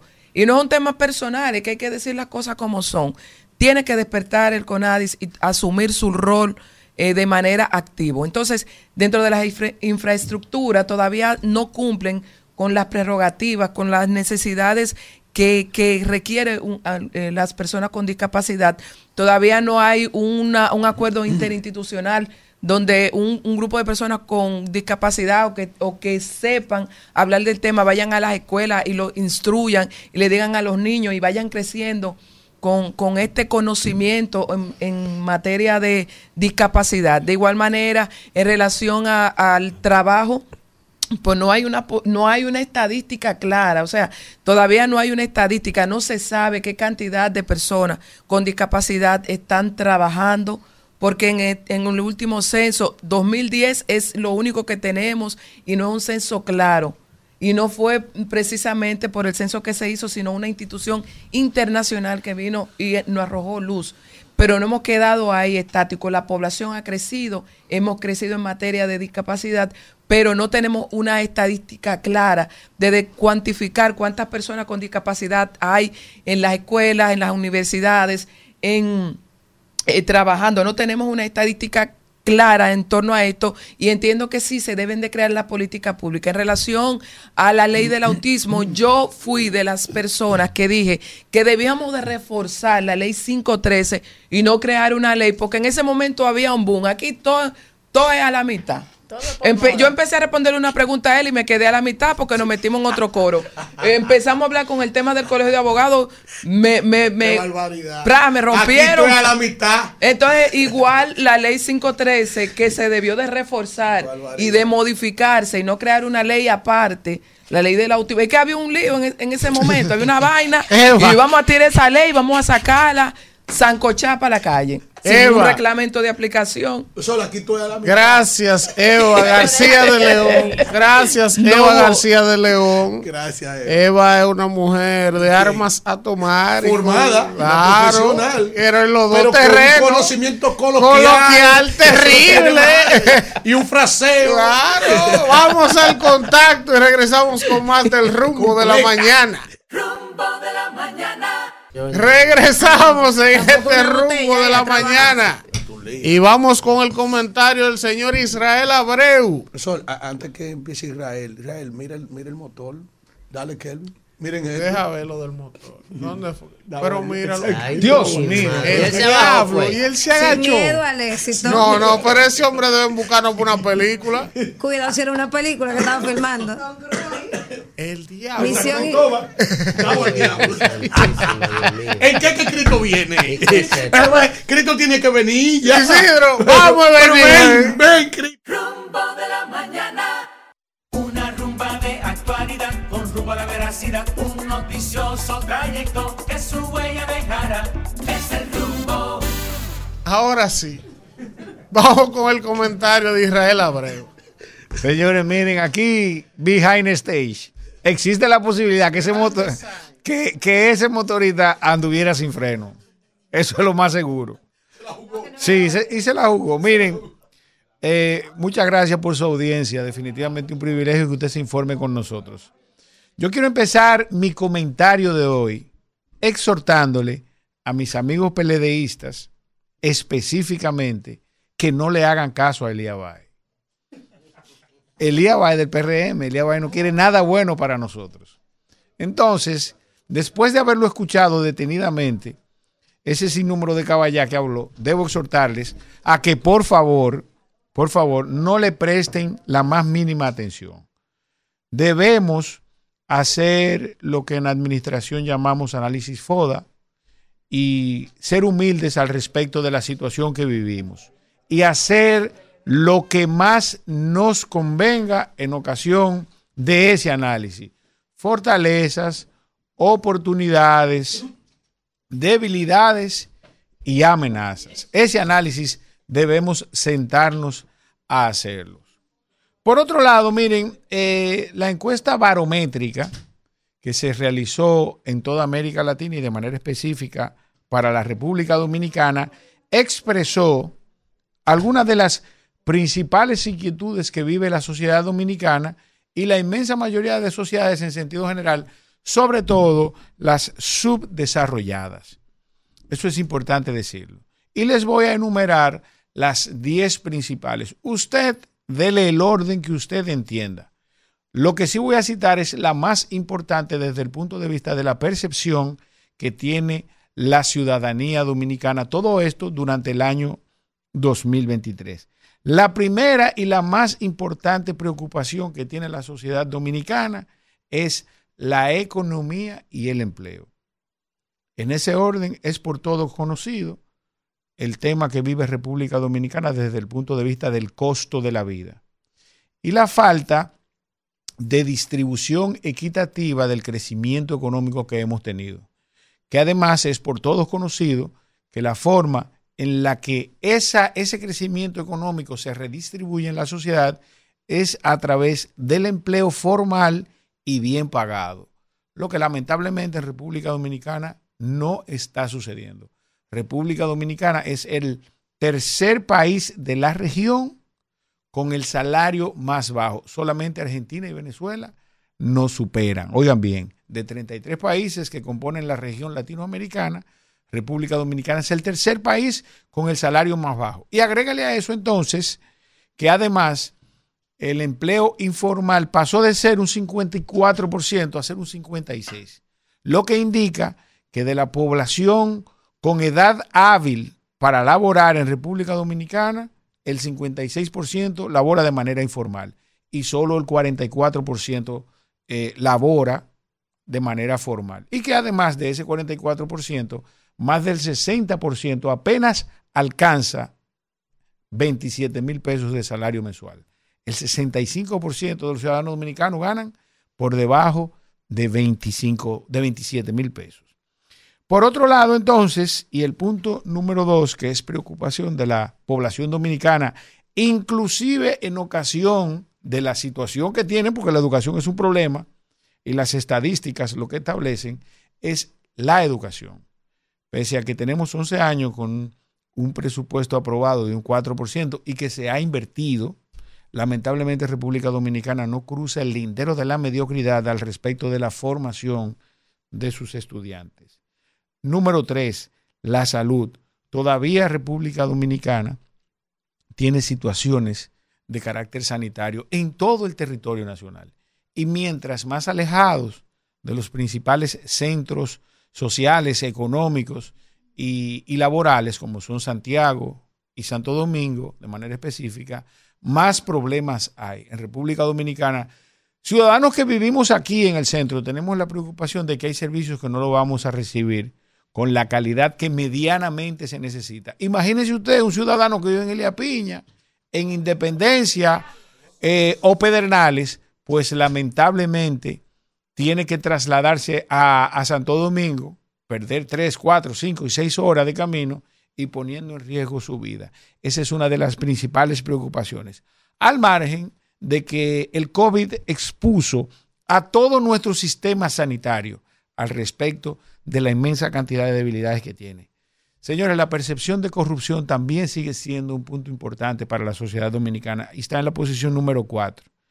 La corrupción, a pesar de que ese es uno de los emblemas de este gobierno, todavía al dominicano le preocupa la misma.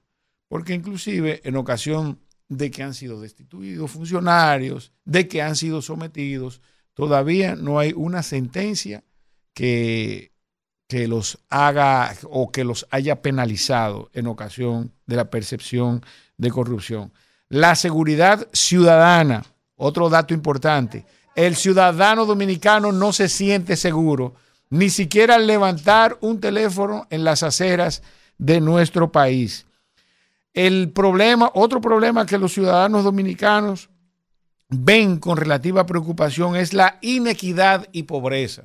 De hecho, la forma de combatir la pobreza en República Dominicana se ha tratado, ¿verdad?, de crear mecanismos para llevar ayudas a esos ciudadanos de escasos recursos, que no está mal. Ahora, no estamos haciendo políticas públicas que a largo plazo estén por encima de un gobierno y que le permitan a esos ciudadanos salir de la situación de pobreza e iniquidad en la que viven. Las estadísticas que se han presentado últimamente al respecto de la estabilización de la pobreza no es más que el resultado de esos subsidios que se están dando. No que de, que los ciudadanos de manera eh, voluntaria han querido salir por combinaciones de, de diferentes variables. Número ocho es la migración, sobre todo la migración de los haitianos hacia la República Dominicana, en el orden del costo en el tema de la salud y en el orden de lo que la inseguridad o, la inseguridad que traen algunos de esos ciudadanos haitianos a República Dominicana sigue siendo una gran preocupación. Número nueve, el tema del medio ambiente, que como algunos de mis compañeros también citaba, eh, ha brillado por, una, por la ausencia de la buena gestión. Es uno de los temas que tratan inclusive algunos compañeros del oficialismo, aquí, aquí específicamente Kimberly, le da mucho seguimiento a ese tema y es una de las principales preocupaciones del ciudadano dominicano en el año 2023. Y finalmente, política y gobernabilidad.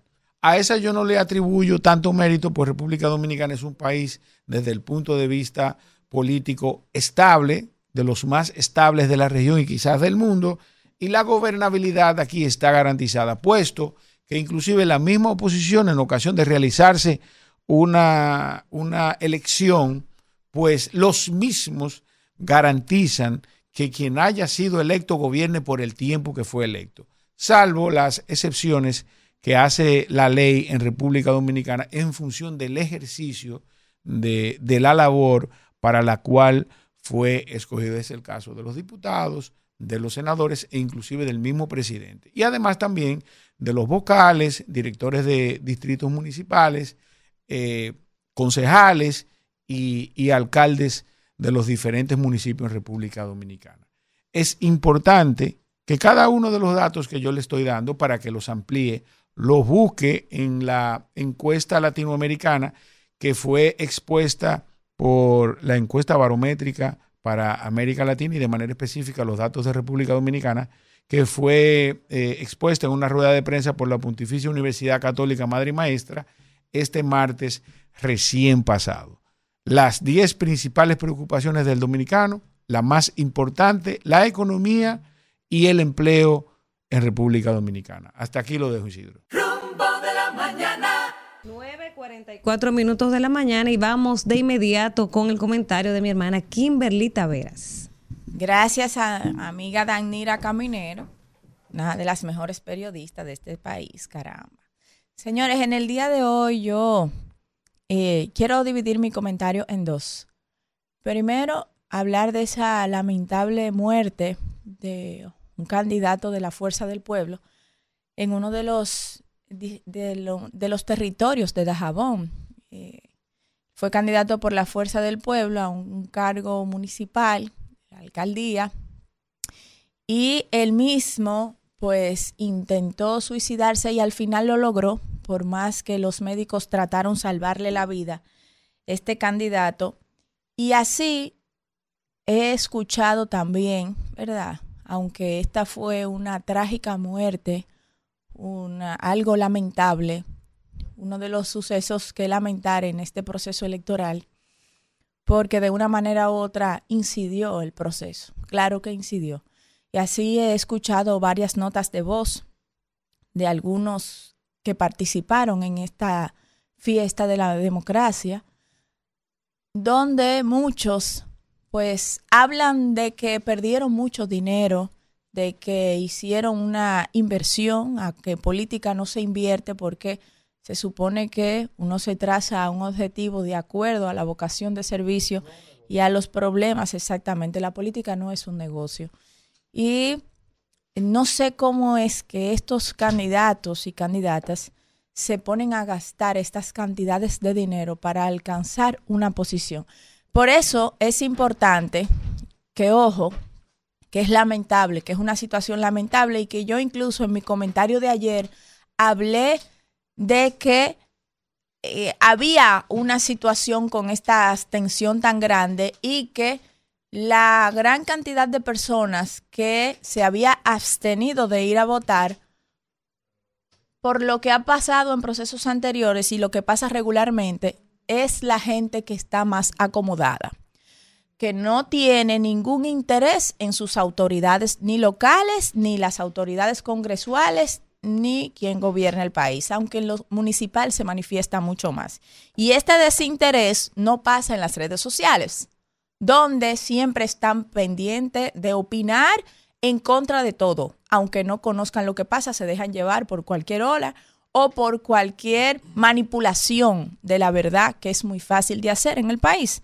Pero cuando les toca usar el superpoder que tenemos como ciudadanos, porque yo digo que el poder está en la gente, pues no queremos usarlo.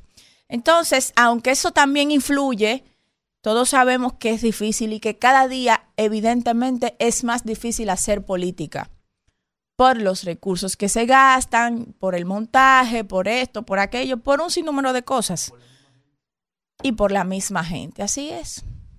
Entonces es importante que los diferentes partidos políticos le pongan a sus candidatos en la mano lo que son las herramientas electorales de las encuestas, de las encuestas, de los estudios de mercado. Señores, nadie que vaya a poner un negocio, por poner un ejemplo, guardando la distancia, lo hace sin hacer un estudio de factibilidad, nadie que haya estudiado. Ahora, el que no ha estudiado dice, me va a ir bien en eso, y lo pone.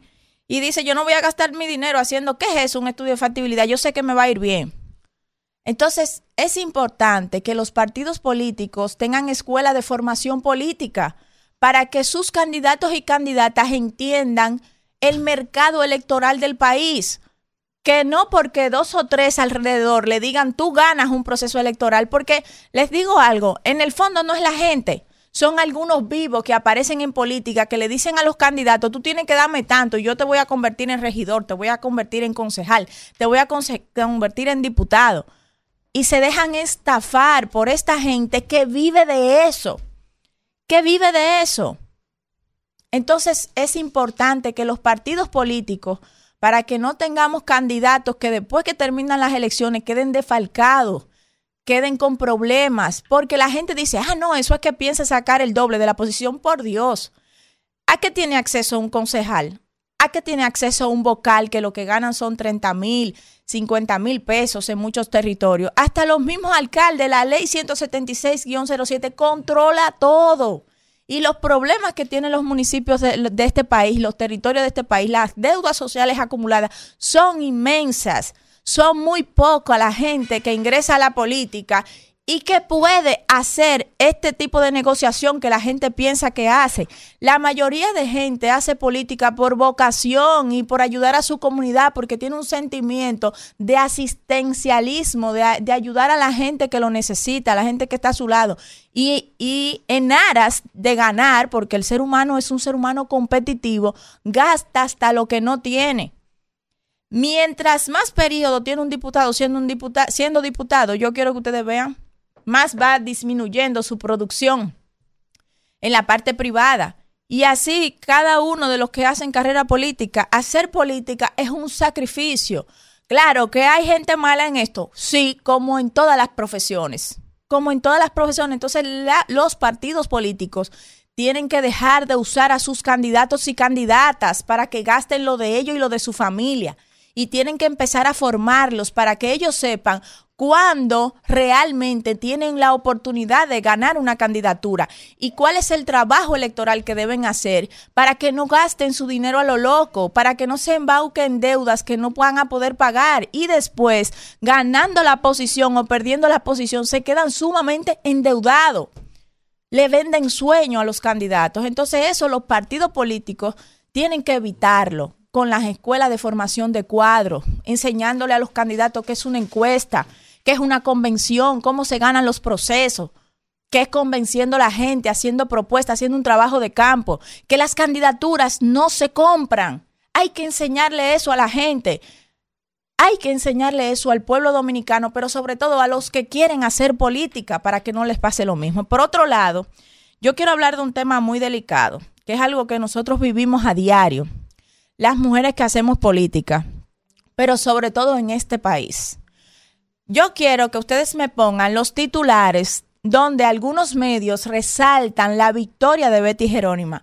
Incluso cuando salió escogida como candidata de Santo Domingo Norte. Ahí, no tengo los lentes, pero ahí si me lo acercan, ¿verdad? Ahí dice Betty Jerónimo, la ex bailarina que se convierte en primera alcaldesa de Santo Domingo Norte. Seguimos con otro titular. Aquí dice Betty Jerónimo, la bailarina, la ex bailarina que hizo historia en Santo Domingo Norte. Seguimos con otro titular. Por favor, si me ayudan mis compañeros, que ahí no leo bien. En la política, de ser bailarina y trabajar en los medios, cómo pasó al campo político, apoyada por su esposo. el alcalde de Santo Domingo Norte, Francisco Fernández. Exactamente. Si ustedes se fijan, todos estos titulares, aquí vemos una foto de ella de bebé y quiero que me la deje ahí. Si ustedes se fijan, todos estos titulares resaltan única y exclusivamente que Betty Jerónimo pasó de ser bailarina a ganar la alcaldía del Distrito Nacional. ¿Quién es Betty Jerónimo? Ella, miren, hay una foto de ella de bebé. Ahí me imagino que no debe pasar de dos años, con un tutú puesto de bailarina. Ser bailarín es una profesión y una profesión bastante difícil y complicada. Es una profesión digna, no es ilegal. Ser bailarín no es vender droga, no es atracar, no es robar, no es prostituirse. Pero ser artista y decidir incursionar en un rol político parece que en este país está prohibido y en la sociedad pero solo para las mujeres. ¿Y por qué yo digo para solo para las mujeres? Torito, senador de Bonao, que sigue. Sergio Vargas, cantante de, eh, de Villa Altagracia, que fue legislador. Raulín Rosario, cantante. Rodríguez, perdón, varias veces alcalde bachatero en su distrito municipal, en su territorio. Corporán, también una figura de los medios y también tuvo una participación política. Roberto Salcedo, comediante, tres veces alcalde del Distrito Nacional. Y su hijo Robertico es uno de los mejores cuadros que tiene el PRM actualmente y también es una figura de los medios y uno de los cineastas de este país del género de comedia. Pero también tenemos a David Collado, quien nos recuerda el papel que tuvo en su programa El Emprendedor, como una figura de los medios. Y, ahora es uno de los, de los mejores ministros del país, con un perfil presidencial. Juan Bosch también fue abogado, pero era cuentista también y un gran escritor, una figura asociada al arte dominicano. Y así yo le puedo seguir diciendo una gran cantidad. Johnny Ventura, que al final yo voy a poner un video de él para que ustedes lo vean. Es más, pónmelo ahora, Claudia, por favor. Johnny Ventura, que fue alcalde del Distrito Nacional. Míralo ahí, ¿qué está haciendo Johnny Ventura? Todos recordamos el baile del pingüino, baila, baila como el pingüino baila, el caballo mayor, el hombre que más bailaba en este país y todos lo aplaudimos. Cuando yo vi un titular que decía Johnny Ventura de cantante alcalde, Johnny Ventura de bailarín a esto, a lo otro, señores, eso evidencia la cosificación de la mujer dominicana en política. Betty Jerónimo fue bailarina y puede seguir siendo bailarina, pero también es una mujer destacada. Se graduó con honores, suma cum laude, de Derecho Internacional o de Negocios Internacionales en estos días. Aparte de eso, fue legisladora, es legisladora actual y ahora con maestría acaba de ganar una de las alcaldías más importantes de este país.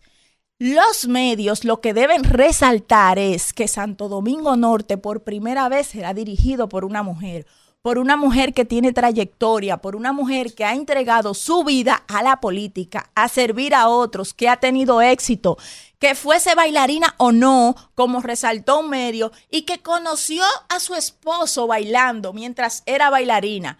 ¿Qué quiere decir eso? Que sin el apoyo de ese hombre, según ese medio, esa mujer no pudiese haber logrado ese objetivo. Es el planteamiento que se hace y otras cosas más que deja implícita en el mensaje que emite en ese titular.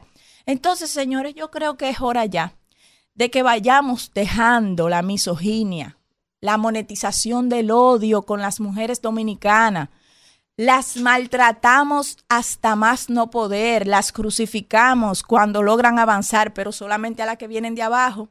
Porque el apellido de Betty Jerónimo, por su apellido Jerónimo, es que aparecen esos titulares. Si el apellido fuera otro, nadie se atreviera a hablar de ella, a dejar implícito otros mensajes, porque con ser bailarina no quieren decir bailarina, quieren decir otras cosas que todos sabemos. Así que yo invito a que la prensa y la sociedad dominicana, porque la prensa escribe ese morbo, porque la sociedad lo consume, a entender que la libertad de expresión no es impunidad de agresión, esa es una agresión, es una cosificación contra un ser humano. Y eso es impedirle a todas las mujeres, a sus hijas, a sus hermanas, a sus madres, que puedan tener éxito sin ser cuestionados sin decir que ese éxito vino por otra cosa que todos sabemos cuál es. De manera que yo felicito a Betty Jerónimo y a todas las mujeres que han ganado una curul, sean del PRM, sea de un partido opositor, que sigan adelante y que siga participando la mujer dominicana en política y en todos los sectores importantes de este país, que tengamos un espacio en las empresas, un espacio en la educación, que tengamos un espacio en la salud, un espacio en la ciencia y que le ganemos la batalla a ese machismo que cada día nos afecta más como país. Muchas gracias, Claudia. Y ponme la foto de Arnold Schwarzenegger ahí para que la gente vea. Fisiculturista austriaco que llegó a ser senador. Gobernador. Gobernador. Rumbo de la mañana. Regresamos en este rumbo de la mañana. Esto está jodón. Vamos a continuar con el comentario del príncipe del pueblo de Galilea. O yo no sé si decirle el príncipe, ya habrá que irlo a el, el peón del príncipe de Galilea, el, peón del pueblo de Galilea, porque si fuera en el ajedrez, ya de príncipe usted va por peón. No, si no se hace un enroque. Mire, ya usted está fuera del tablero. Usted sabe que yo quiero decirle, eh, anunciar a la audiencia que, gracias al Señor, sí, usted me ha permitido irme hasta el lunes para que la gente no haga conjetura. Hasta el lunes. Hasta, que, huyendo como hasta, ah, bueno, por mucho Hasta junio, no. Iré más cómodo ahí. Pero sin disfrute de salario. Sin disfrute de salario.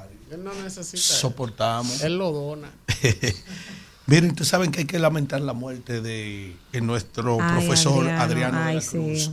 No creo que un, profesional de la comunicación que haya pasado por las aulas de las universidades y también de la Otto Rivera eh, no haya pasado por la mano de él. O en Infotec, porque él también trabajaba para Infotec y él daba clases de redacción y ortografía. Redacción y análisis de textos discursivos. Eh, entonces, eh, fue presidente del Colegio, Dominicano de Periodistas. de la República Dominicana, Adriano de la Cruz. Eh, en paz descanse. Vaya un saludo fraternal a su familia. Era una persona muy afable, siempre con una sonrisa, una persona muy cariñosa, Adriano de la Cruz.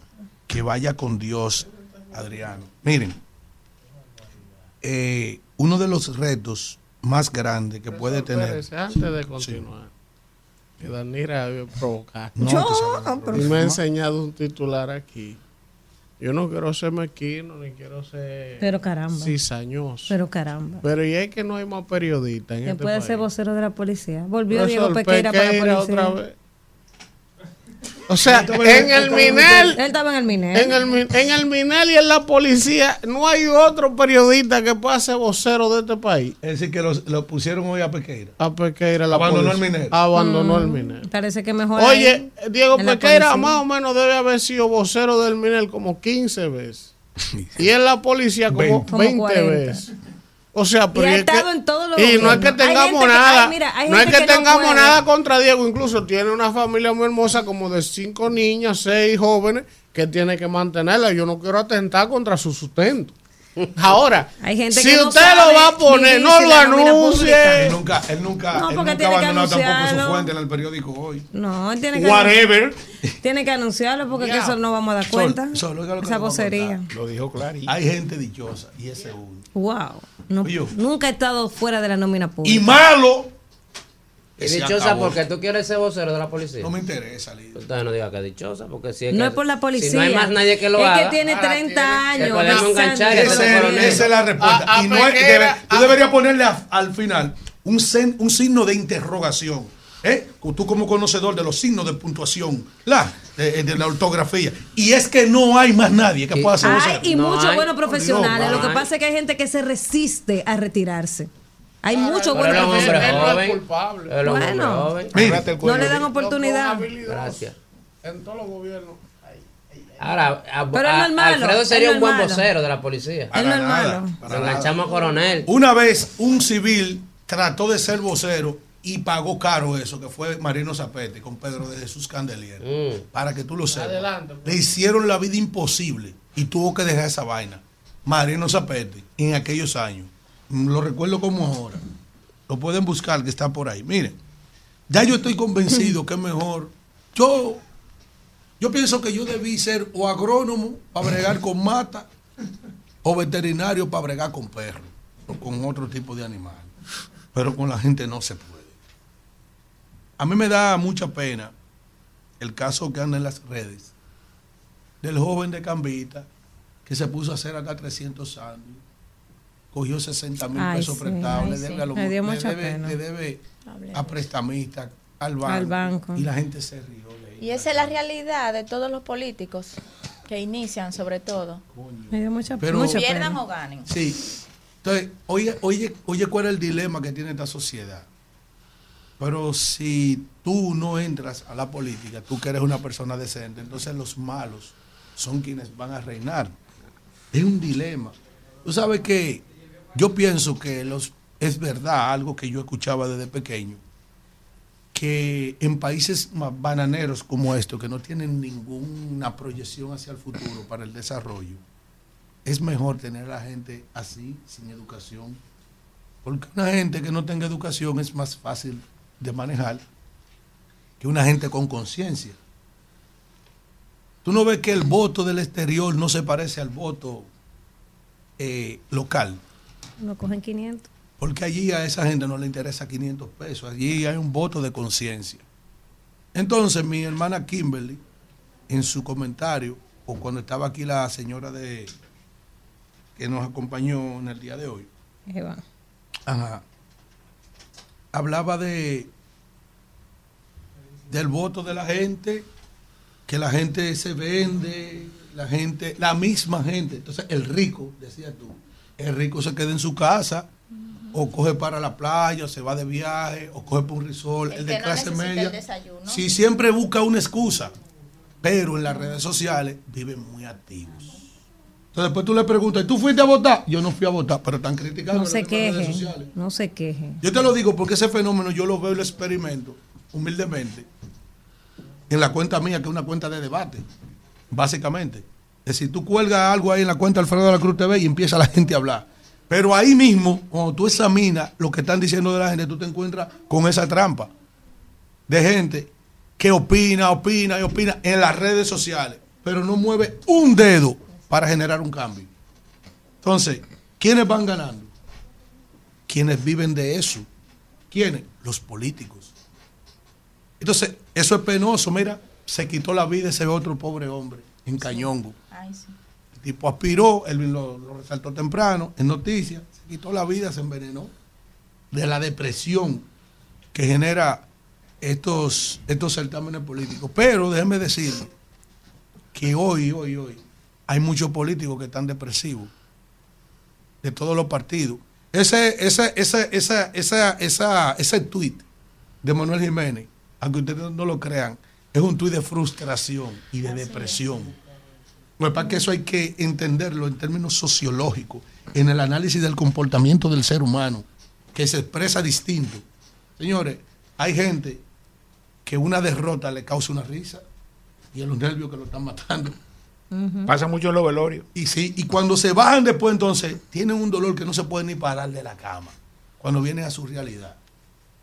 Ahora, el que se pone a estar atormentándose por el comportamiento de este pueblo, se lo llevó el diablo. Porque este es un pueblo extraño. Oye lo que dice aquí el periódico El Dinero, con el barómetro de las Américas. La economía es, el es la principal preocupación del dominicano, según encuesta. Los ciudadanos están experimentando inflación, brechas salariales y falta de empleo de calidad. ¡Mentira! Eso es mentira. La economía y el empleo, yo lo digo. Eso es mentira. Eso es mentira. Eso es mentira, porque lo que se experimentó aquí el domingo es totalmente contrario a eso. ¿Tú sabes qué es lo que estamos diciendo aquí? Que todo está bien y que todo está now. ahí voy para allá. Kelvin, busca los blogs. Debieron dejarse los Oye, que todo está bien. Oye, oye lo que dicen, que todo está bien y que todo está nice y que aquí no falta nada, nada. Es decir, oye esto, oye, oye esto. En Manabao ganó el PRD. Kelvin, busca ahí. Ah, sí, oye, mira, oye, oye, oye. Oye cómo está, oye cómo está este país, oye. Aquí la gente entiende que aquí es decir, el comportamiento de la gente en las elecciones dicta mucho de los estudios estadísticos y del comportamiento de la gente y la lloradera de un país feliz. Este país es igualito al comportamiento que yo vi en la cara de los españoles en Madrid. Aquí todo está bien. Eso es lo que yo puedo Todo el mundo está comiendo. ¿Tú sabes lo que estamos todo el diciendo mundo aquí comiendo. hoy? Todo el mundo a las 5 a tapear y a cañar. Sí, que si quieren, oye bien, oye, oye, para el año 2023, con 50% la economía vuelve a posicionarse como el principal problema del país, por encima de la seguridad, que es el otro problema, en un 21%. Y otro tipo de problema, un 21%, y la política, un 8%. Y tú matándote por este pueblo. No, yo de- yo lo digo bien claro, yo debí dedicarme a otra vaina. Yo tengo que, yo creo que voy a tener que volver a las aulas, estudiar la agronomía para bregar con mata. O, o estudiar Veterinaria. para bregar con animales o con perros específicamente, que es el boom, los perros. El gran, no porque chiquito, el, gran, el gran, el gran target dentro de la veterinaria es el perro. Sí, es la mascota más común que usan los dominicanos. Porque este maldito pueblo no hay quien lo entienda. Este pueblo debió inventarlo el diablo. Porque ¿quién entiende este amor, como dice la salsa? ¿Quién entiende este amor? Y él lo entiende. Entonces, Kelvin, ahí hay un video de unos benditos blogs de un hombre, oye esto, de una gente en Jarabacoa que supuestamente dentro del clientelismo político al tipo le dieron unos blogs. Que vayan a recoger los, los huesos Oye de los bien, picapollos y no se apareció el hombre que dio los blogs allá a buscar su blog. Sí. Claro, Dije porque perdió. porque perdió. Eso es uno. Y a él no lo enseñaron que lo que se hace seguir. Bueno, pero oigan esto. Yo, debieron profesor, pegarlo buscarlo en la página mía. Oigan bien, el hombre se apareció allá a buscar su maldito blog. Porque le votan en contra. Entonces, lamentablemente, el tipo no había pegado los blogs. Entonces están diciendo, si a usted le dan unos blogs, pégalo de una vez, porque ¿cómo se la lleva después que está pegado? ¿Ustedes pueden creer eso? Kelvin, ¿lo encontraste? Lo de los blogs. Profesor, ayúdeme y deje su coro, que usted está ahí de malo corita. Kelvin no lo ha encontrado. Está en mi página ahí. Oye bien, pero eso no es nada.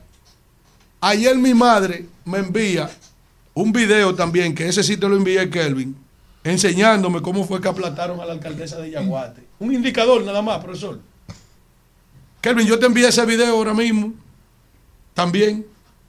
Todavía era de noche. Está en el grupo, el Ajá, los bloques. ajá, ajá. Kelvin, pero pon el que yo te envié ahora. Oye esto. El alcalde que ganó allá, repartiendo de todo. Hasta un colchón le enviaron al hombre, el hombre dándole las gracias por su colchón. A José del Carmen Oviedo, por su colchón. Es decir, hay gente que cambió el destino de su vida de cuatro años en un municipio por una fundita, por un Por pase 200 de droga, pesos. por 500 pesos. Entonces, yo entiendo que estos estudios estadísticos que se están, ya la gente también le va a perder el interés, porque la gente anda en una dicotomía que no entiende cómo supuestamente el principal problema de nosotros es los altos precios de la comida o el problema que tenemos di que con la economía, pero y di que con, lo- con los con los índices delincuenciales, pero al final la gente está feliz. ¿Tú sabes aquí lo que se está planteando aquí? Con la actitud que tomó el PLD en el día de ayer. Eso es 6 en on. Ahora el PLD está montado, el PLD está montado en su película Está en tarima. de que ellos sacan 800 y que ellos no van a apoyar a un tipo que sacó 300. ¿Entiendes? Bien por ello. Con un candidatazo que le No acaban le de dar. caso a Elías, ¿eh? Perdóname, con un candidatazo que le acaban de dar una pela. Como dijo, oye, ayer nuestro amigo Esteban Rosario de Santiago, después que yo terminé de colgar el corte mío, me encuentro con el corte de Esteban, que dice Esteban, lo que aquí pasó en Santiago fue una lucha entre Abinadel y Abel. Abinadel que, que ha gastado 70 mil millones en Santiago, que no podía dejarse derrotar de Abel. Dice él, no fue Ulises que ganó, aquí ganó Luis Abinadel y es verdad, fue Luis Abinadel. Y no fue, y no fue Víctor el que perdió, fue Esa- Abel. Y, y no fue y no fue Víctor que pe- perdió, fue Abel. Entonces Abel ahora que ha sido una candidatura que tú le empujas por la bajada de Casavito con dos galones no aquí, aquí en el cuello con un motor 70 de colado y un fósforo y Abel no prende. Oye, después poner como tú quieras. Pero es mentira. Y Como los dicen, 800,000 No votos. es mentira, Que hermano. fue por el que lo echaron. Entonces, oye esto. Oigan la otra trampa. La OEA, la OEA, que yo decía en la transmisión de, RCC. de Sol, De Sol. RC RCC, la especial, el domingo, eh, desde el Dominican Fiesta, en el centro de divulgación. Yo quiero ver el informe de, de la OEA. La compra masiva de votos. Entonces yo me voy a la canción de José José. ¿Y qué? ¿Y qué?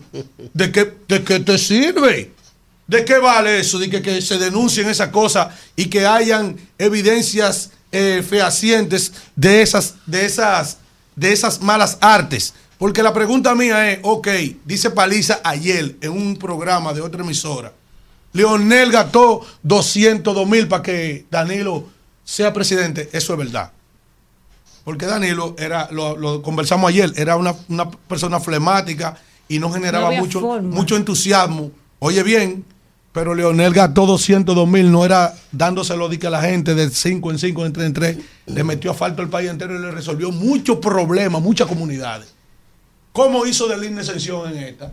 Que empezó a faltar los barrios, a faltar, a cubrir. ¿Qué es lo que tenemos? ¿Qué, tenemos? Tenemos problemas en Pantoja, en Palmarejo, en La Guayiga. Cuando midieron ese tramo, ¿qué pasa? Ah, que mira cómo está la calle Orienta. Vaya, falte allá. Ahora, vamos a seguir repitiendo eso porque el PLD lo hizo, porque entonces ahora se la están aplicando, que yo no le estoy pidiendo que no la apliquen, ¿eh? Ahora bien, como sociedad, seguiremos siendo un país de tercer mundo con todas estas cosas que están aconteciendo en, esto, en este esquema de desarrollo eh, proselitista, vamos a seguir siendo un país de tercer mundo y uno tiene que, entonces tú como profesional de la comunicación, tienes que aprender a vivir con eso, porque entonces si no, eso te va a generar muchas frustraciones. Los políticos, los políticos, sí, los políticos ahora no se quieren poner de acuerdo de la oposición. Bueno, pues le están dejando la cancha abierta al presidente Abinader para que vuelva y la aplique. Porque como dijo Elvin, si eso fue para ayudar a los síndicos, imagínate cuando sea para los de él. Entonces aquí hay un gran ausente, aquí hay una gente que se está volteando para que Abinader siga con su tractor y haga lo que haga, que es la embajada americana. ¿Ustedes han visto la embajada americana? La embajada, americana no ha participado ni ha opinado. Ellos siempre opinan, profesor. Usted dice que no se tiene, pero siempre opinan. Porque como ellos lo tienen agarrado a él por atrás y él le está permitiendo entonces a ellos que hagan lo que ellos quieran a ellos no les interesa resolver Haití, a ellos les interesan Ucrania, que hay gas, que hay grano por allá, Israel, que es su, su niña linda del Medio Oriente. Señor, vaya para perdón, eh, perdón, perdón, perdón, perdón. Un beso, porque perdón, déjame terminar. está diciendo que déjame terminar, déjame terminar. Entonces, vamos con los entonces como este señor, ellos lo tienen agarrado por ahí por ahí, pero este señor le está permitiendo a ellos todo lo que él, ellos le dé su maldita gana. Permíteme el canal, méteme 500 mil haitianos y no hay ningún problema. Ahora, vamos a ver los malditos blogs primero y después vamos con el maldito colchón. Vamos.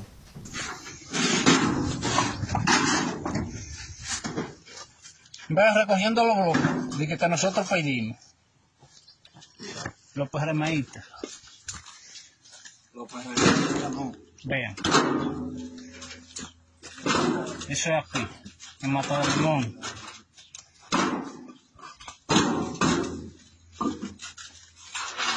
Así, así es están, miren.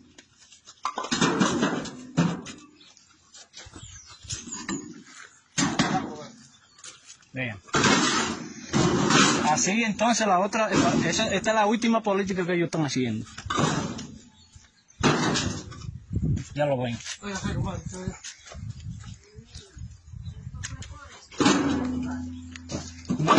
Plan, en los bloques están sonando que lo están subiendo al camión, llevándose su blog. Pero oigan esto lo de Yaguate. Yo lo voy a poner por aquí el audio. Para que ustedes lo escuchen. Este, este, país perdimos. Al señor Cancán del colchón que le mandó el señor José del Carmen Oviedo, que se lo prometió anoche, para él y su familia. Él cumplió y estamos cumpliendo. Adelante, levánteme el dedo así. Ahí, vámonos con Dios. Oye, es lo que cuenta la dignidad de un ser humano. un maldito colchón, unos blogs, una fundita, un picapollo, un gramo de cocaína. Vámonos, o un maldito tabaco de marihuana. Rumbo de la mañana. Ellos no entienden. Buen día, ¿quién nos habla y de dónde? Él me, él me bautizó. Me. ¿Quién nos habla y de dónde? Me entregué. buen día. ¿Cómo se sienten, amigo mío? Bien, Durán. entra el Jorge Beltré. Ah, Jorge Beltré. Sí. Oigan, vamos, vamos. Es, ese es madre y esa, y, esa, y esa situación que se presentó el día de las elecciones. Aquí eso no vuelve a pasar más. No es, no es verdad que el PRM con, con, con el dinero con el dinero a borbotones del Estado y del narco va a seguir va a seguir predominando aquí. Ajá. ¿Y cómo tú lo vas a evitar eso? ¿Cómo lo vamos a evitar? Tenemos, tenemos forma como evitarlo. Ayúdame. La junta, la, junta Central Electoral no puede ser permisiva. Ah. La Junta permitió toda esa porquería y toda esa sinvergüencería. Y la gente que no fue a votar. Y la gente que se fue para un restaurante. Y la gente que se quedó cómodo en su casa. Oye, ¿Tú sabes, Alfredo? Pero, óyelo, óyelo. Inclusive, ¿Eh? Aquí, aquí, daban, aquí daban copias de cédulas 24 horas y ellos quitaron esa maldita vaina. Y eso no, y eso Sí, no va a la, ser la. Fuerza del Pueblo hizo la solicitud de que, no eh, Nosotros- nosotros- 30 días sí antes. tenemos que- nosotros sí tenemos que tirarnos a la calle, nos vamos a tirar a la calle. Pero aquí, ¿Y quién lo va a tirar a la calle? Si están toditos los que tiraban a la gente a la calle, Jorge, ¿dónde están toditos? Están en el gobierno. Buen día. Buen día, mi hermano, ¿cómo estás? Don Milcíade. ¿Cómo está eso? Bien. Yo voy a, a la joven Kevin, la, jo- la de, Sí, de mi municipio, para allá, para allá atrás. sí. Ella tuvo bien el comentario de ella por ver que, pero hay cosas que se quedan atrás, que no se mientan usted, doña. ¿Cómo es? ¿Cómo es? Que hay cosas que se quedan atrás que no se mientan. Ok, pues que la usted tiene que que decirla. No, no, que no se ponga a hablar caballo. Buen día. ¿Quién nos habla y de dónde? Eso no es problema de Kimberly. Buena, le habla Pedro de nuevo. De Suiza. Es un misógino. Misógino. la- Hoy, una pregunta. ¿Y el joven Guido Gómez Mazara va a tirar el expediente a Junior Santos, que le sacó casi un 70? Pedro siempre viene con una Pedro reta tiene- cortada. Pedro hermano. tiene. La pone, Pedro. Buen día. Una reta cortada, hermano. A 120. A 120. ¿Quién nos habla y de dónde? El promotor de nuevo, ya Dígame. escribí, mi hijo. Ya me escribió. Déjeme ver. Yo- Dígame. Che- chequeo. No, tranquilo, viendo que esta, ha crecido mucho la familia. De hace cuatro meses no me comunicaba con usted. Promotor, usted dice que usted me escribió por, por, por Instagram. Sí, señor. A mí solo me ha llegado aquí un mensaje de un Wester, Waster Díaz, que no es usted. No, yo soy Guillermo Cabrera. Guillermo. Anote mi número de teléfono. 829 Espérese. 829 Sáquenme lo mío. 631 631 6840. 6840. Ya Elías está resolviendo Profesor, eso. Aquí lo tengo. Profesor, lo ya- llamo ahora. Ya se tiró del barco Hágame favor, sí. Me dice Alfredo, entrégate que te tienen rodeado. Buen día. ¿Quién nos habla y de dónde? Buenos días, Rumba. Hola. Tata ronca. De tanto gozar. Del gozo. Ya lo sabe, ya lo sabe, Alfredo. Ya el que goza. Eh. Realmente la oposición está dolida porque cuando ustedes estaban en su puesto hacían peor de ahí y nadie protestaba y no decía Iliana. Iliana, no te vayas. Oye lo que dice Ral Pérez. El que mata a hierrazo no puede morir a sombrerazo. Así mismo, pero lamentando el caso estamos ganando. Y es Esa está buena. Oiga esto, profesor. Autorízame en el punto de Juancito Meloguindo un gramo. Eso es lo que quería gente. Que se lo anote a fulano. a fulano. Es mentira. ah, Es mentira. Anota- Había líneas de crédito abiertas. abierta. ¿Quién nos habla de dónde? ¿Cómo tú estás? ¿Quién ¿De nos habla y de dónde? Señor, que Dios no haga compensado. Adelante, vamos a escuchar. Pero él cree que es Vamos. mentira. Elvin, permíteme una pregunta, Elvin, una pregunta. Elvin, Dígame, dígame. Yo no entiendo por qué quieren desmeritar a Betty Jerónimo. Freddy Bautista, antes de ser lo que él es, era un mercadero, vendía en el mercado. ¿Y quién es Freddy Bautista vendía? Betty Jerónimo, hay que valorarla a esa mujer por sus logros en la vida. Ahí está. Señores, si Dios lo permite, mañana nos encontramos en otro rumbo de la mañana. Rumbo de la mañana. Rumba 98.5, una emisora RCC Media.